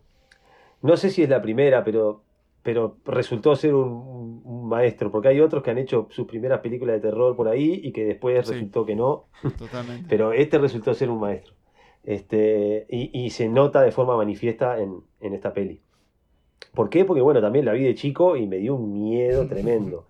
Esta película tiene, tiene muchas cosas memorables. Eh, una de las primeras es la música. Sí. Este, Es la como- música que era ese, esos Es de otra película la música, ¿no? A mí me parece ¿Cómo, que cómo? me saca la peli la- un poco la música de esta película. Ah, No, que sí, claro, claro, a que no me la imagino como estética, parte de esta película la, música. Es, es una cosa, es, es- es, este, el opuesto al exorcista. Claro. Es, una, es una orquesta gigante, Sí, sí, sí, coro. sí, Sí, es impresionante. Pero a mí me, pare- me daba miedo. Solo escuchar esa música me daba mucho miedo. Este, los coros así. De hecho, en, en- cuando hicimos Posesión Infernal con Fede, una de las cosas que queríamos es que tuviera por momentos ese tipo de, de, De musicalización. de, de- de música. Y, y Roque Baños, el compositor, hizo, un- hizo al final ahí una, una mega este, sinfonía con coros así diabólicos y todo. Me parece, me parece increíble. La música me da mucho miedo. Y después, bueno, me parecen muchas cosas de esta película. Tiene una premisa fuerte, sólida, que es básicamente que si tuvieras que matar a tu propio hijo. ¿No? Como básicamente eso, o sea, es, es salado, ¿no? Este, después, bueno, no, porque en realidad el hijo adoptado, no sé qué, pero la madre no sabía, la madre no sabe eso, y el padre, por más que sea el hijo adoptado, bueno, este, lo crió de, de- ¿no? Vos, este, de que nació, y bueno, tenés que matarlo, es difícil. Sí, ¿no? sí, es su hijo, básicamente, más allá de adopciones y eso, Sí. es, es su hijo. Por eso, e- e- es, tu hijo, es tu Mm. hijo. Entonces, tenés que matar a tu hijo. Viene un cura y te dice, che, tenés que matar a tu hijo. ¿Qué? no, porque... Entonces me, me parece No, que... sentate, que- mirate a explicar. Claro, te voy a explicar. Ya, ya de, de pique, la premisa es fuerte y aguanta horas. ¿no? Que es una cosa cuando uno está inventando una película, tenés que eh, eh, eh, lograr descubrir una premisa que sea suficiente para mantener el entusiasmo durante una hora y media de película, ¿viste? Tiene que ser lo suficientemente fuerte. Y esta premisa me parece súper fuerte. Che, tu hijo, mira, te explico, tu hijo eh, está poseído y no solo eso, va a dominar el mundo. Es el y anticristo, va claro. a- es el anticristo y va a quemar todo. O sea, lo tenés que matar. Porque podría haber sido, mira, déjalo por ahí y, y, ta, y olvídate del tema. No, no, no, no, no, no. Lo tenés que matar porque va a quemar todo. Y perdón, tenés Entonces, que eso- matarlo de una forma absolutamente dolorosa Ah, y horrible sí, encima. sí, horrible, Y muy sí. específica. Sí, sí, sí. Entonces todo eso me parece que es, que es brillante para una película de terror. Eh, las escenas, hay una escena, no sé, no sé si se acuerdan, este, al principio el nene tiene, está cumpliendo años, Sí, hay una Sí, fiesta, tiene la conexión Y- con el y- perro. Y aparece el perro, que es el espíritu ahí de, demoníaco, y tira unos rayos láser, y, y el nene está allí, lo mira, y el nene además es perfecto, ¿no? La cara de... de- La cara de demonio. que es, tiene. un, es- con es- el- es un niño sí. muy chico todavía, Sí, claro. Seis años. Es muy chiquito, pero con, con esa cara, a mí, yo, si a mí me viene un cura y me dice, che, tu hijo es el hijo del diablo, con la cara de ese nene le creo enseguida. Digo, ¿sabe qué? Te reconta creo. Pero bueno, la cosa es que en esa escena, eh, de repente aparece la niñera del- de un- allá en el piso 3 Sí. y dice, dice, Damian, hago esto por vos, Sí. un acto de amor. Y se tira para abajo y se ahorca. Sí. El peor Y cumpleaños queda- infantil del condado. Pa. Están todos los niños, No, todos no, los no. padres. Todo, todo el mundo. Exactamente. Es tremendo. Es tremendo y me parece Y que eso, porque o sea, acá de nuevo como aparece para empezar como- una... como la religión, ¿no? De vuelta, el- sobre todo el cristianismo. Sí. Eh, hay un patrón acá, Ross. Bueno, no, claro, la- el, cristianismo es el cristianismo es campo fértil para las películas de terror, ni que hablar, ¿no? A mí, y a mí me encanta cuando se usa la iconografía cristiana y la, mitología cristiana me parece. Ahora ya, ya se aburrió un poco y ya casi no se usa mucho, pero la verdad que ha dado, ha dado, ha dado para mucho en el cine de terror. Este, pero nada, eh, eh, la película arranca con eso, me parece formidable, como mu- muy potente como arranque, realmente quedas, ¡guau! quedas en shock. Tiene además. Y después, Perdón, no, quería destacar otra escena Sí. que a mí me, me gusta mucho en particular esta película, que es, eh, creo que también es protagonizada por, no me acuerdo si era por la, por la madre o cuidadora, pero es adentro de un auto en el cementerio cuando es atacada por, Sí, por el perro. Por los perros. por varios Sí. animales, claro. sí. Y esa escena, sí, miren No, cómo- es, un, es en un zoológico por es los en un monos. zoológico, con los monos, con los babuinos, eh. es una escena para perro construir Ajá. cuadro a cuadro por cómo va justamente eh, narrando esa, bueno, revolución animal contra ella y es realmente terrorífica. Tengo la, la particularidad de que este año vi las tres, eh. The Omen, Mirá, como una especie de proyecto personal, a ver qué pasaba con, con la historia de Damian. Les diría que la dos, en, en a mi evaluación personal, es la más floja, pero la tercera da un giro muy interesante porque Sí. es Damian adulto con el señor Sam Neill. Eh, Sí, sí, sí, me acuerdo. Y es una película bastante más delirante, pero, pero tal vez un poco más, más entretenida. A mí me, me llama la atención también, de volviendo a The Omen de Richard Donner, eh, que no es casualidad, creo yo, el lugar en el que nace ese anticristo, Mm. que es en un lugar alto de la sociedad, no es un diplomático, eh, como habíamos dicho, de, eh, eh, casi que, bueno, en, en su, en el mayor rango de su empleo, pero además también un tipo muy pudiente, o sea, el anticristo va a venir en la riqueza. Y la película sucede en una década en donde esa idea también de- del poder a través del dinero y del capitalismo está en pleno ascenso. Entonces eso está muy, muy dilatado en un montón de escenas que, que son protagonizadas por Gregory Peck. Porque uno pensaría, tal vez si no la vio, que Damian es como el verdadero protagonista, pero la película no, está más centrada no, en, los padre, adultos. sí. Y hay muchos diálogos sobre eh, Y aparte, conflictos a- en Medio Oriente Sí, y sí, demás. aparte estamos hablando de que el protagonista es un, un actor de, de primera línea. Señor ¿no? Que actor. ya en su momento ni que un hablar. poco más veterano, pero que, que ta, es, un- es una figura de Hollywood. Mm. Pero por eso no, para mí no es casualidad esa, esa lección, esa temática ya adentrándose en la propia idea de, bueno, el anticristo viene en esta parte de la sociedad, Y- no en esta otra. Y viene de Roma, además, ¿no? Viene de Roma. Y viene de Roma. Nace en Roma, ¿eh? Porque, porque claro, el personaje de Gregory Peck está en Roma y después se mudan a, a Londres. Hay pila de escena, ¿no? Está la escena del cementerio, es espectacular la escena que van a, a abrir las tumbas al cementerio. Esa es como, ah, es increíble. Es también la construcción, después cómo se empiezan a aparecer estos perros, que mm, creo que los perros son lo peor de la película, en el sentido de lo... lo lo peor en lo que se te puede pasar de todo lo que está pasando en la película, estos perros, cuatro perros Rottweilers enormes que son imposibles de evadir, son, son Sí. una cosa de locos. Sí, sí, sí, sí. Y, y así tiene un montón de escenas. El, el- el cura, el cura demente que se le viene a decir, Sí, no, sí, tenés también. que matarlo ya, no sé qué. Y cómo muere ese cura, ¿se acuerdan que se le Mm, cae sí, en la sí, iglesia? sí, sí. un- Una antena, un, con- no sé qué, un pararrayo ahí que lo atraviesa. Este, yo qué La sé. mejor muerte igual es la del periodista, la del periodista, del fotógrafo. La del fotógrafo. Eso creo que estamos todos de acuerdo, ¿no? Ah, esa muerte sí, es sí, sí, increíble, sí. esa muerte es increíble. Se come un vidrio. Sí, o sea, un vidrio Sí. sigue de largo y. Sí, hay, hay, hay mucho, creo yo, mucho este, craft, ¿no? Lo que, Mm. lo que, lo que se diría. Sí.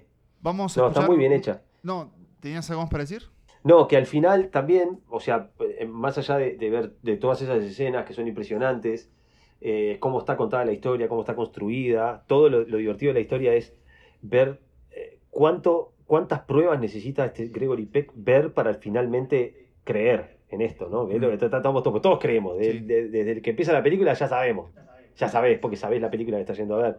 Lo divertido de la película es quiero ver cómo se convence este hombre Sí. de que esto es verdad, porque yo ya lo sé, quiero ver cómo se convence. Ver Eso la es el marca viaje del diablo divertido con sus propios ojos, ¿no? Es Exacto. el Claro, 666. Sí. Eso es lo que, eso es lo que vos querés, este, lo divertido es eso, ver el, el- el recorrido que hace este hombre para convencerse de tener que matar a su propio hijo. Cuando lo va a matar, no puede y, y ganan los males.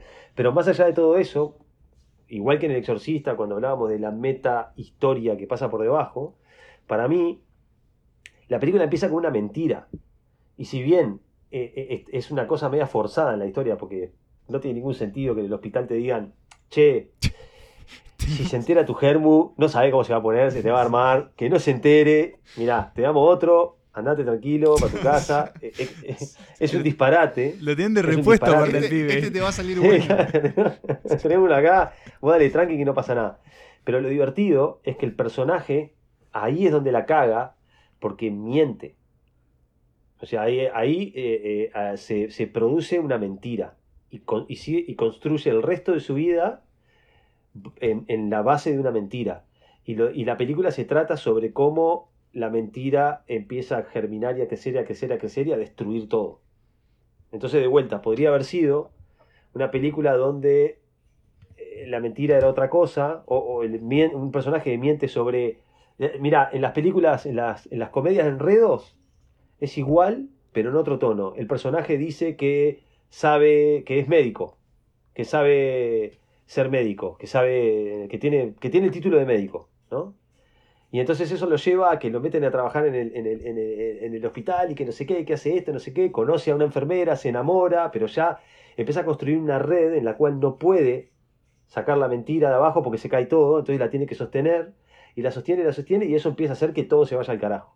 Y al final generalmente tenés esa película al final tipo de rodillas confesando, no sé qué, pero bueno, dependiendo del género, en las comedias de enredo, al final tipo se confiesa y se reconcilia con, con, con la, con la chica, con la, enfermera, yo qué sé, bueno, de alguna manera solucionan el quilombo que armaron. En una película de terror, termina como una tragedia, no soluciona un carajo, muere la mujer, se muere él y ganan los malos. Pero, pero, pero en términos de, de- la, configuración narrativa, es eso.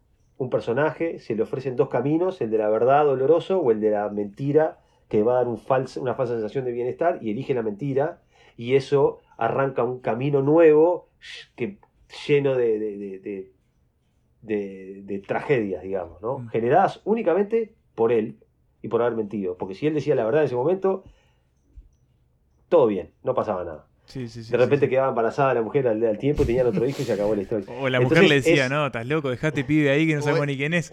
Eh. Entonces la película es sobre eso. Eso es, ese es como, como el, el- el- el ADN de la historia y, y se manifiesta en una metáfora de vuelta con, con demonios, posesiones yo qué sé. pa, pa, pa. Este, pero bueno, nada, eso es lo que me gusta encontrar también en, en este tipo de pelis.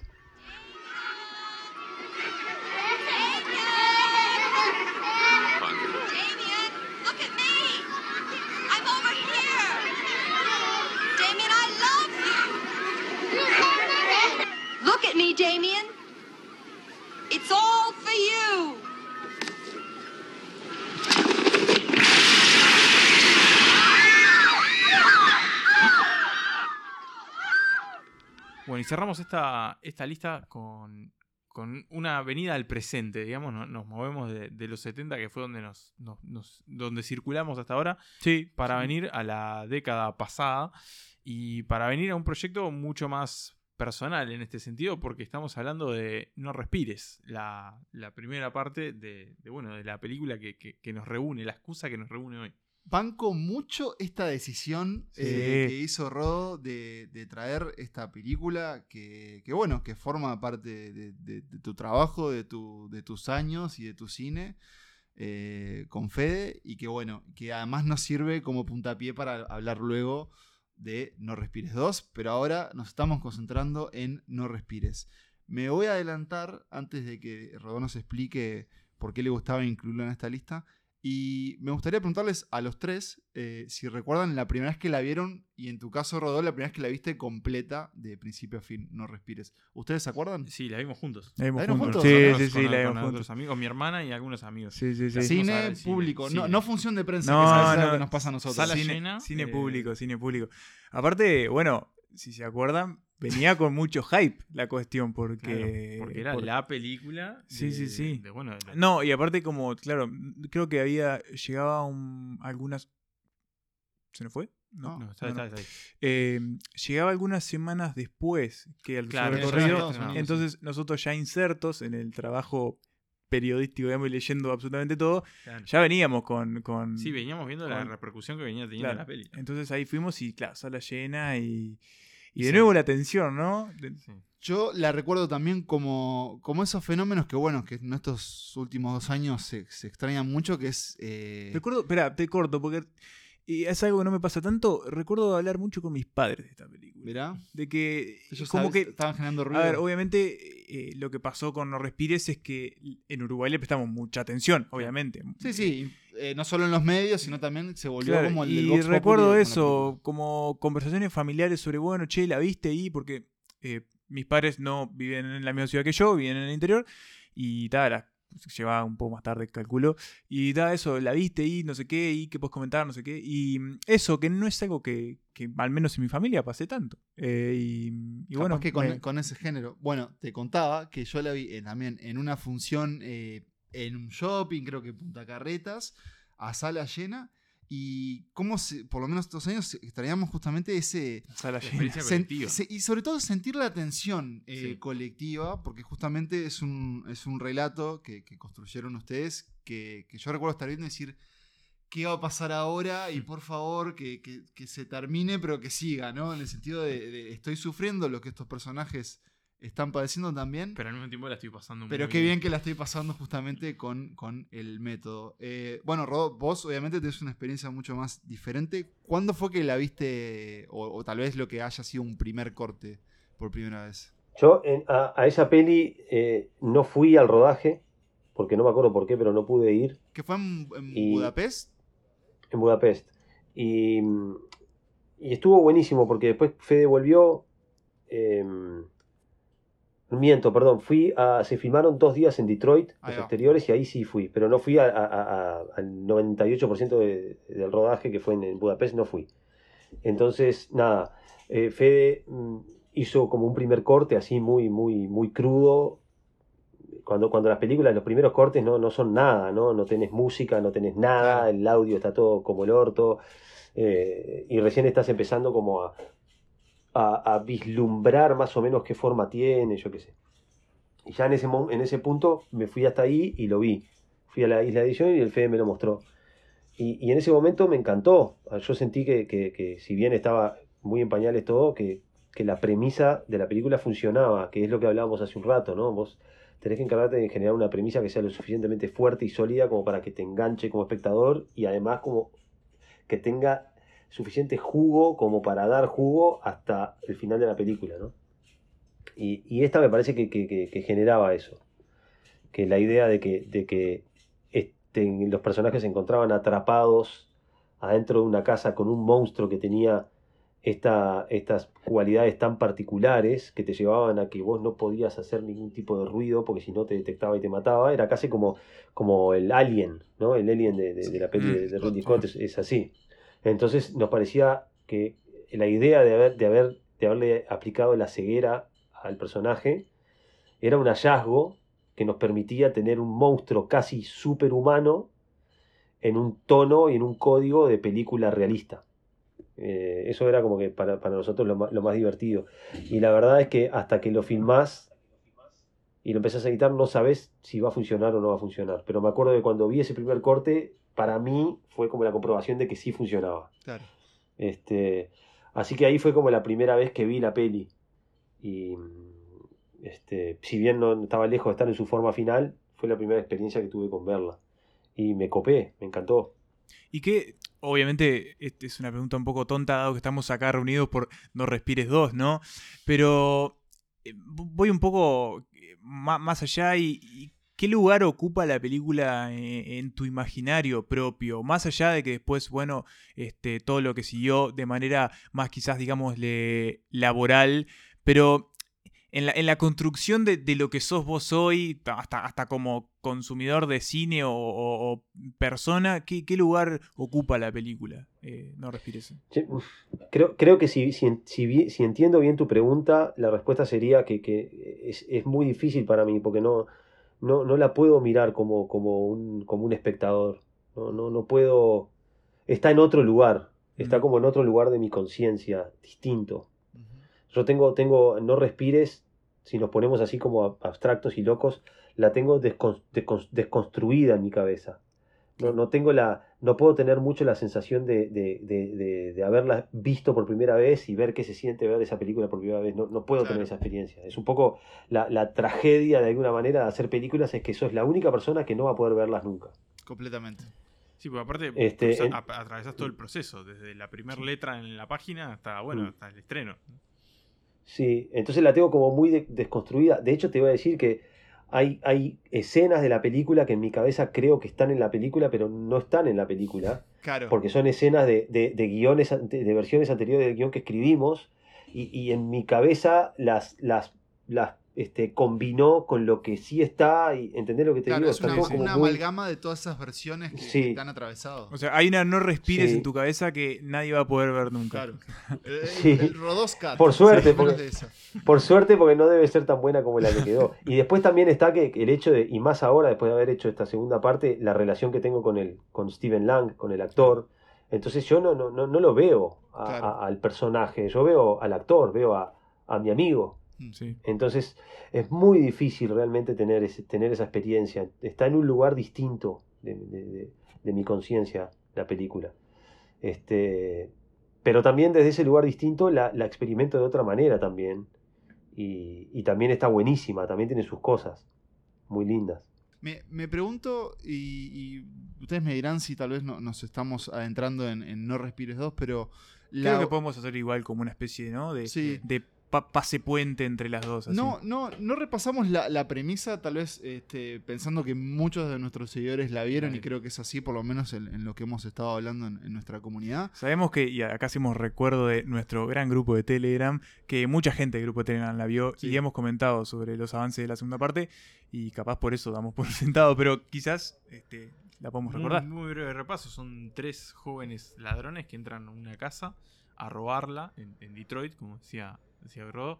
Y bueno, y adentro está este hombre, este, este ciego, que, que bueno, ellos entran y se dan cuenta que en realidad están en, en- en una trampa, que en realidad no, no, sa- no saben si van a poder salir de ahí. Entraron al hogar del ciego equivocado, de alguna forma, y, y creo yo lo, lo- lo que propusieron finalmente este bueno Fede Rodó y Pedro Luque también, eh, eh, este otro uruguayo fotografía. director de fotografía, que también eh, volvieron a trabajar juntos ¿no? en, en No Respires 2.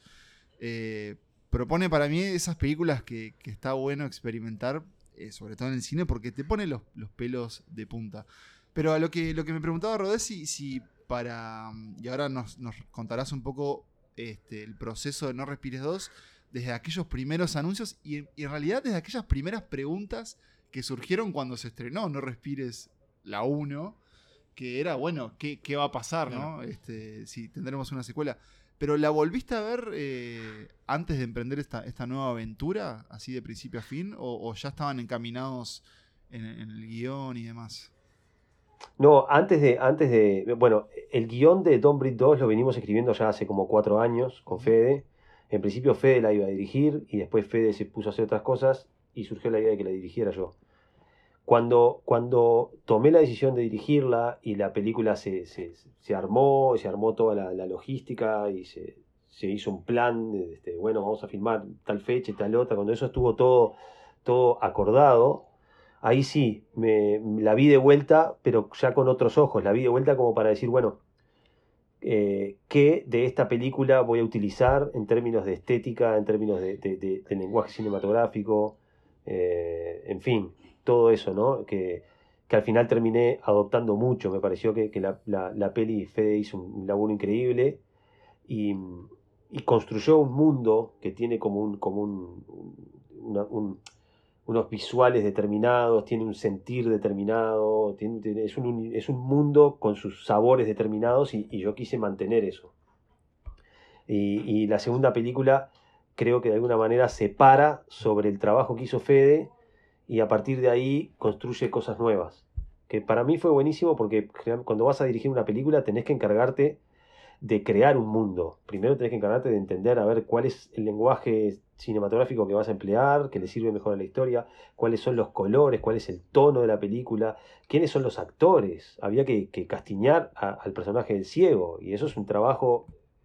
Hay, hay directores que dicen, eso es el 80% de tu trabajo, es castiñar a la persona adecuada. Eso ya estaba hecho.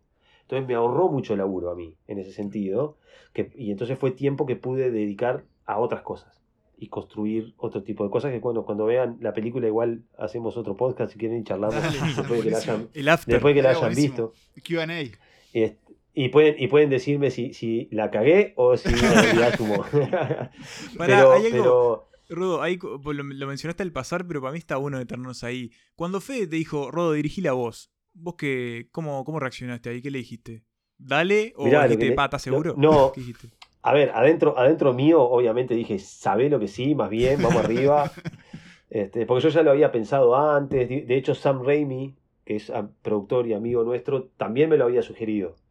Y yo se lo comenté al Fede, pero quedó en la nada, no sé qué. Y yo me hice como el boludo, pero lo tenía como adentro. Y cuando me lo dijo, obviamente mi impulso era decir que sí de una, pero igual me tomé unos días para pensarlo y, este. Y porque es un compromiso grande, ¿no? te lleva mucho, un año y pico de tu vida, un año y medio de tu vida, y bueno, con todo, además de que sabía que es una película que iban a comparar con la primera, y millones de cosas que hay que tener, que la gente tiene en cuenta a la hora de tomar estas decisiones, pero al final del día yo dije, no me importa, es una película nuestra, yo la hago, vamos arriba, me tiro de cabeza y que sea lo que sea. Así que, pero igual me tomé unos días para, para pensarlo. Pero, este, sí, la miré la película no la había visto un, uh, durante un par de años, no, ni, no, la vi, pero después la vi de vuelta antes de irme a filmar y descubrí cosas, descubrí cosas que antes no había visto, por ejemplo, que de vuelta, hablando de, de, del metalenguaje, en esta película pasan, pasan varias cosas, que son todas, todas ocurren a nivel inconsciente, pero, pero están ahí. Y una de ellas, por ejemplo, es que tiene forma de, cuento de hadas, de, en inglés de, fairy tale, de cuentos de, bueno, cuentos de hadas. Es, es este, los personajes que se meten a la, a la, a la mm, cueva del dragón a buscar el oro. Y, y, y, el dragón está durmiendo. Y la película está, eh, Steven Lang está durmiendo. Y que está durmiendo y te vas en, en, la, en el Hobbit está todo y todo gran parte de la película que, que, es eso no es y es un cuento de, mítico de, de, de cuentos de, hadas. Entonces este eso está en la película. Y, y, este, y este dragón tiene en sus calabozos tiene un secreto que, que está escondiendo que va más allá del oro y que yo qué sé y que estos tipos descubren y todo.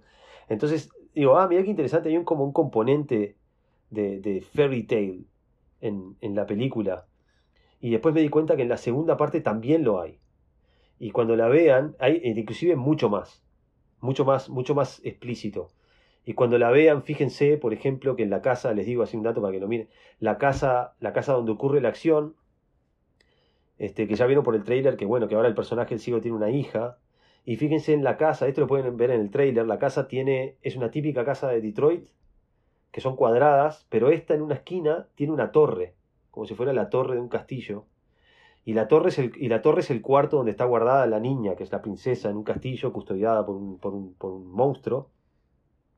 y, vienen unos caballeros a, rescatarla, básicamente.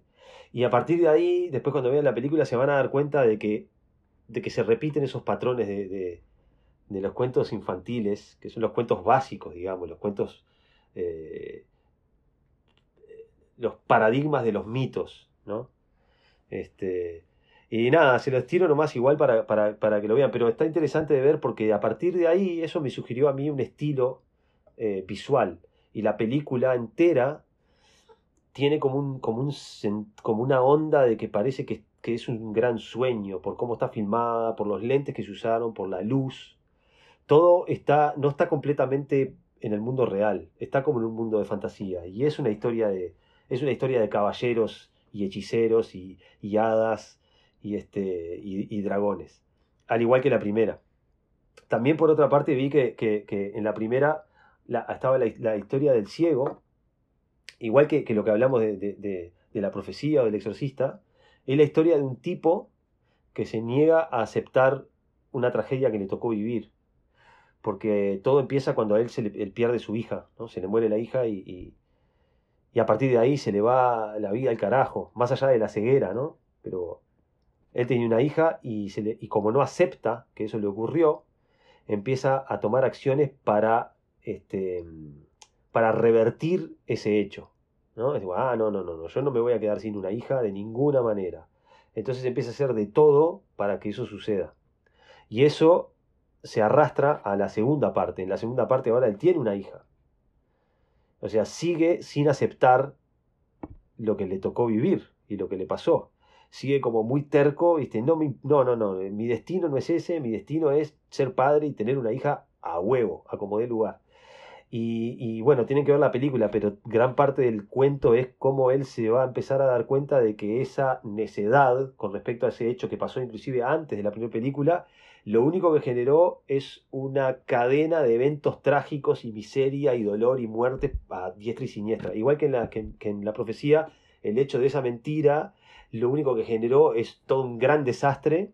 Bueno, pasa lo mismo acá. El hecho de que este tipo no acepte la- lo que le sucedió, la pérdida de su hija, lo lleva a, si mirás el, tiempo que ocurre entre las dos películas, lo lleva a 15 años de, de una tragedia tras de la otra. Y muertos por acá, muertos por allá, y este, que lo otro, no sé. Entonces al final el cuento es sobre cómo, un, es sobre cómo este tipo lidia con, con un trauma, con el dolor, con la pérdida, con un dolor tan potente. Este, y, y creo que, al, sin spoilers, al final de la segunda parte, un poco eso se, se, se resuelve de alguna manera. Así que bueno, este, Bueno, ahora hay que verla. eso es todo lo Sí, que, eso es todo creo lo- que, creo que todo lo que nosotros, los tres, estamos en, en- en- pisando una fina línea entre preguntarte mucho sí, sobre sí. la película, pero a la vez querer no saber nada justamente para verla con esos ojos que vos hablabas. Igual me, me- me preguntaba más de tu experiencia personal y ya con, con esa pequeña distancia que, que tenés con, con el rodaje de la película, bueno, ¿cómo recordás justamente esa experiencia que fue ponerte la voz al hombro como, como director? Y cómo la ves hoy, ahora, a días de, de este estreno, y cómo, y sobre todo cómo estás viviendo también ese momento, ¿no? Que es Esa tan particular. Claro, sí. que esa previa ahí a punto que salga, con los trailers, los comentarios y toda esa expectativa ahí latente. O sea, me pregunto si es. eh, si esta película está presente hoy en tu vida todos los días, ¿no? Siempre hay algo para comentar o, o arreglar o ver, pero bueno, eso. Eso serían como las dos preguntas. ¿Cómo recordás esa experiencia y cómo estás hoy, ahora, a este momento? Eh, hoy ahora muy ocupado, obviamente, es el, pe- proceso, el, el periodo de hacer prensa y de... eh, hay- por suerte la película sale en todo el mundo, entonces este, haces notas para todos lados. Yo qué sé, el otro día hicimos nota para Rusia, poner, Mm. no sé. Este, entonces, todo eso está buenísimo, está buenísimo. También a veces es un poco cansador porque uno termina diciendo las mismas cosas una y otra vez. Sí. Este, ¿Tienen una, Porque todo el mundo una más o menos- premier planeada este, en, Los no, Ángeles? no, no, no hay nada porque bueno, por Por la tema pandemia. y restricciones de todo tipo, no se hace todo muy difícil. Entonces todo está ocurriendo así online. De hecho, toda la prensa que hemos hecho es online. Todo. Todo por, por, por así por Zoom. Y este de todas maneras nos lleva mucho tiempo y estamos haciendo esto sin parar hasta, hasta el día mismo que sale. Todos los días surgen cosas nuevas, ¿viste? Este, ah, pero también este es muy divertido porque de repente empezás a ver que bueno, que es una película de verdad, que está por todos lados, ¿viste? Este, te llegan avisos en el teléfono de, de- de- para comprar eh, entradas, ¿viste? Y, y mirás y la pasan en todos los cines. En, cada- en todos los lugares. O sea, yo me fijo y tengo alrededor mío, acá donde estoy, no sé, 20 cines distintos que la pasan. Entonces es realmente increíble. Salen los noticieros, ¿viste? Ahora es como surreal realmente, ¿no? De repente. Ahora me pasaron una cosa, no sé, un noticiero de Fox News que aparecen esta gente súper gringa Sí, hablando sí. del clima y no sé qué, y de repente dicen, bueno, y el próximo fin de semana sale esta película, es como rarísimo.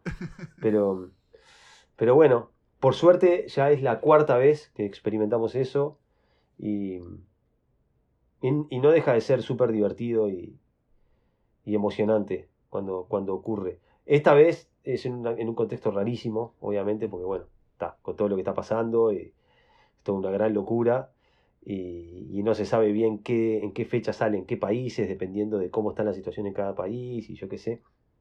Pero bueno, la película de una manera u otra va a encontrar llegar a la gente que la quiere ver, que es mucha, porque los indicadores, digamos, online del trailer y de cuántas sí, vistas sí. tiene y de esto, no sé qué, realmente nos muestran que hay muchas ganas de ver esta película en todo el mundo. Entonces, de alguna manera u otra demorará un poco más, un poco menos, pero va a llegar. Por suerte en Uruguay sale, ya sale también al mismo tiempo que acá.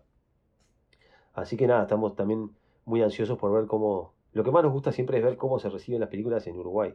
¿viste? Más allá que de todo el resto, no- eso es lo que nos, nos divierte. Este, que, no, que la vean nuestros amigos, nuestra familia. Sí, sí, sí. sí. Eh, y con respecto a, a- a la experiencia de, de dirigirla, bueno, nada, es eh, desafío gigante, mucho laburo, muy intenso. Eh, me tocó ahora estar a, mí en ese lugar y entenderlo mucho más a Fede. Cuando Fede volvía a hacer una película me decía, boludo, vos ahí en tu casa eh, mandándome mails, no sé qué, o venís a visitar al set y estás ahí como una, como un- como una princesa ahí. eh. Y es realmente, realmente agotador, es agotador. Este, pero también es divertido. También hay, momentos muy divertidos en el set. Eh, y es muy divertido hacer lo que a uno le gusta hacer y que ese sea tu trabajo. Pero, pero es realmente agotador. Realmente, yo, yo no me lo imaginaba así tan, tan duro, realmente. Porque son, no, no parás y el único día libre que tenés, que es el domingo, no es libre porque tenés reuniones de las 8 de la mañana hasta las 10 de la noche para preparar la siguiente semana. Y, y realmente es una cosa de- estás, de estar agotado durante seis meses sin parar, el cerebro totalmente frito, o sea, agotado a nivel físico, pero sobre todo mental. Uno- yo una vez, una vez hice la cuenta de, de cuántas preguntas, cuántas decisiones tenía que tomar en un día y eran, ya cuando iba por la, por la decisión número 380 dejé de contar. Porque todo, ¿no? Viene y te dicen, Rodo, ¿de qué colores los pantalones de la escena 38 cuando no sé qué? Y vos tenés que rápidamente en la cabeza hacer escena 38, a ver de dónde viene, para dónde van, qué es lo que está pasando, y tenés 30 segundos para tomar esa decisión. Eh, ese color, está, perfecto, ok. Terminaste eso y viene otra persona con otra decisión igual, pero de una parte de la película que nada que ver, y que yo qué sé. Y después de eso viene otro que te dice, che, tenemos un problema, estamos construyendo el set de allá, pero bueno, la madera no aguanta, no sé qué, entonces en vez de hacerlo de tanta altura, de tanta altura lo tenemos que hacer más bajo, no pasa nada. Y yo, no, no pasa nada, dale. Y a los tres minutos viene el director de fotografía me dice, Rodo, no entra la grúa en ese techo, entonces no vamos a poder hacer. Entonces es como todo así, sin parar, sin parar durante seis meses. Y, y un poco que, que llegas a un punto donde te vuelves loco. Y- Pero, y- pero, embargo, pero es divertido también. Lo volverías a hacer, imagino. ¿Lo que? Lo volverías a hacer. La verdad es que cuando termina, decís que no. Claro. Y- y me, me pasa a mí, me pasa a mí y le pasa a todos los directores. Terminás y decís, no, nunca voy a hacer esto, es una locura. Esto es una estupidez hacer esto. Pero después, cuando empezás a editar la película, decís, opa, vamos a hacer otra. pero pero Sí, sí, sí. A, a todos le pasa lo mismo. A todos le pasa lo Y mismo. te debe venir como una adrenalina también, ¿no? De pensar el próximo rodaje y qué cosas te pueden aparecer y... Pero... Yo tengo una que, que igual después vemos si, si, si, si roza el adelanto o no y vos lo sabrás manejar mejor. Pero bueno, obviamente en, en- en No Respires eh, hay una secuencia eh, muy memorable que es ese momento de oscuridad plena que, que- en el que se someten los, los personajes, bueno, por, por las acciones que toma el personaje de Stephen Lang. Pero bueno, es una secuencia muy, muy terrorífica y muy recordada y, y es muy interesante jugar con la oscuridad en el cine también, ¿no? Y lo que representa esa oscuridad. Me pregunto si, si aventuraron a hacer algo similar o parecido con, con- con Pedro. Nos dirás si querés contarlo o no, pero bueno, si hay algo de eso en, esta secuela o segunda parte. Bueno, eh, obviamente eh, eh, la idea de eso es que, es que se equilibraran las condiciones de juego con el personaje, ¿no? Bueno, si él no puede ver, que los oponentes no pudieran ver tampoco. Hay eso en esta película, pero está logrado de otra manera, porque no queríamos repetir el mismo truco, nos Claro, parecía un poco barato y, y- no tenía mayor sentido. Entonces, este, hicimos un par de cosas diferentes. Este, pero, pero lo que sí les puedo decir es que la película es bastante distinta a la, a la primera. Eh, va para otros lugares, si bien tiene mucho de eso, y creo que la, la primera parte de la, de- de la película es bien como en la primera, es todo dentro de una casa, pura tensión, suspenso, adrenalina, intensidad. Después a partir de ahí se va para otro lado y, y- y crece, crece como de otra manera que a, a mí me parece que está buenísimo, me encanta. Eh, y por ejemplo, sacamos al ciego de la casa de él, tiene que ir a otro lugar, lo cual nos parece como un desafío divertidísimo. ¿Cómo, se- cómo se maneja ese tipo en un lugar que no conoce? ¿no? Este, entonces, lo- parte de lo divertido de esta película es también ver eso, verlo a él fuera de su elemento. Y, y después tiene un gran final que a- me parece que quedó bastante épico. este, en, en donde, en donde la película se va como un poco más a la, a, a- la- tragedia de acción y suspenso y, y terror, y hay un poco de gore también que no hay en la primera. No sé, tiene, tiene eh, si bien tiene la- el ADN de la, de la 1, va a lugares nuevos. Así que nada, me parece como, este, que la gente se va, se, va, se va a sorprender un poco con eso gratamente. Que además la pueden ver si están escuchando esto en el momento que sale el episodio, la van a poder ver a partir de mañana. O sea que si están tan este, hypeados como quedamos nosotros, o al menos yo, Y no pueden- solo eso, Sí. no, y no solo eso, también creo que lo, y lo podemos revelar, y es que vamos a tener entradas para ver la película gracias a, a la distribución aquí en Uruguay, así que algunos escuchas van a poder este, verla, digamos, con la cortesía de Santas Listas y, y- y de Rodó. Sí, que vamos a estar explicando bien después cómo, Sí, cómo van a poder sí, hacer sí, para ganar. completamente. No quiero, no quiero preguntarte más, creo justamente porque eso, yo al menos ya estoy pronto, estoy en, Y recordaba, y recordaba también que la, mucho del impacto de la primera era ir Era no sin saber saber nada, tanto. Era tipo, bueno, a ver qué íbamos a ver. Eh, y ta, Ma- Mantengamos esto. Mantengamos para eso también. Así que sí, igual eh, repasemos eh, brevemente Sí. una escena de, de Ah. No Respires y, y ahora ya nos despedimos repasando la, la lista de las películas de tu vida con Rodolfo Sáez. Stay right fucking there. Don't you fucking move. Yeah, that's right. I know what's in there, and I ain't leaving without it. You got me? Now you do as I say, all right? Don't take one single step, all right? Huh?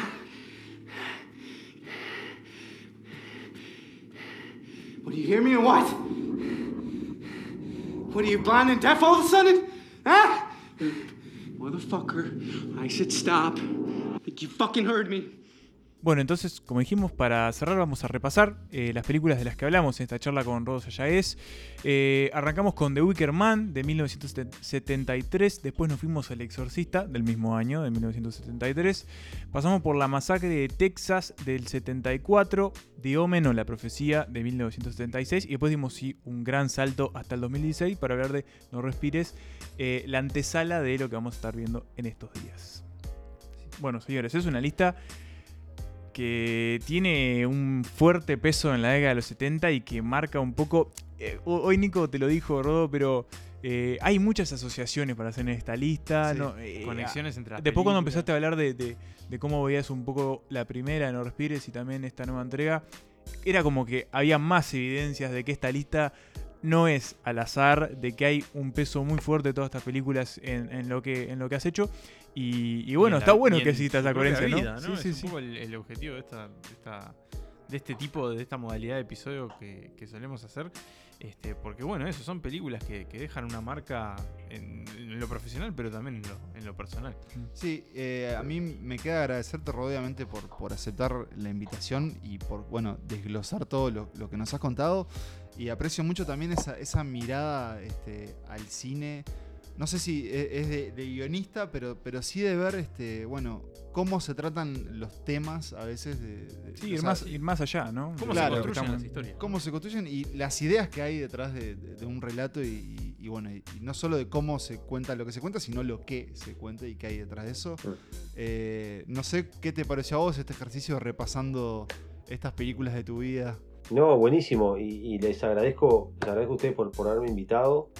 Este, estoy a las órdenes. Espero que, que- que vean la peli y, y quiero que después me cuenten a ver qué les pareció. Y bueno, después más adelante podremos hacer alguna otra nota y charlar sobre, sobre No Respires 2 si quieren. Sí, sí. Pero nada, Queda en la mesa un- muchas, un, muchas. un bonus track este, sobre No, no Respires 2. Este, vamos a Con Dale. spoilers, Sí, todo, sí, todo. Sí, sí, todo, un todo. especial de spoilers y vamos a dejar obviamente que, que- que todos la puedan ver.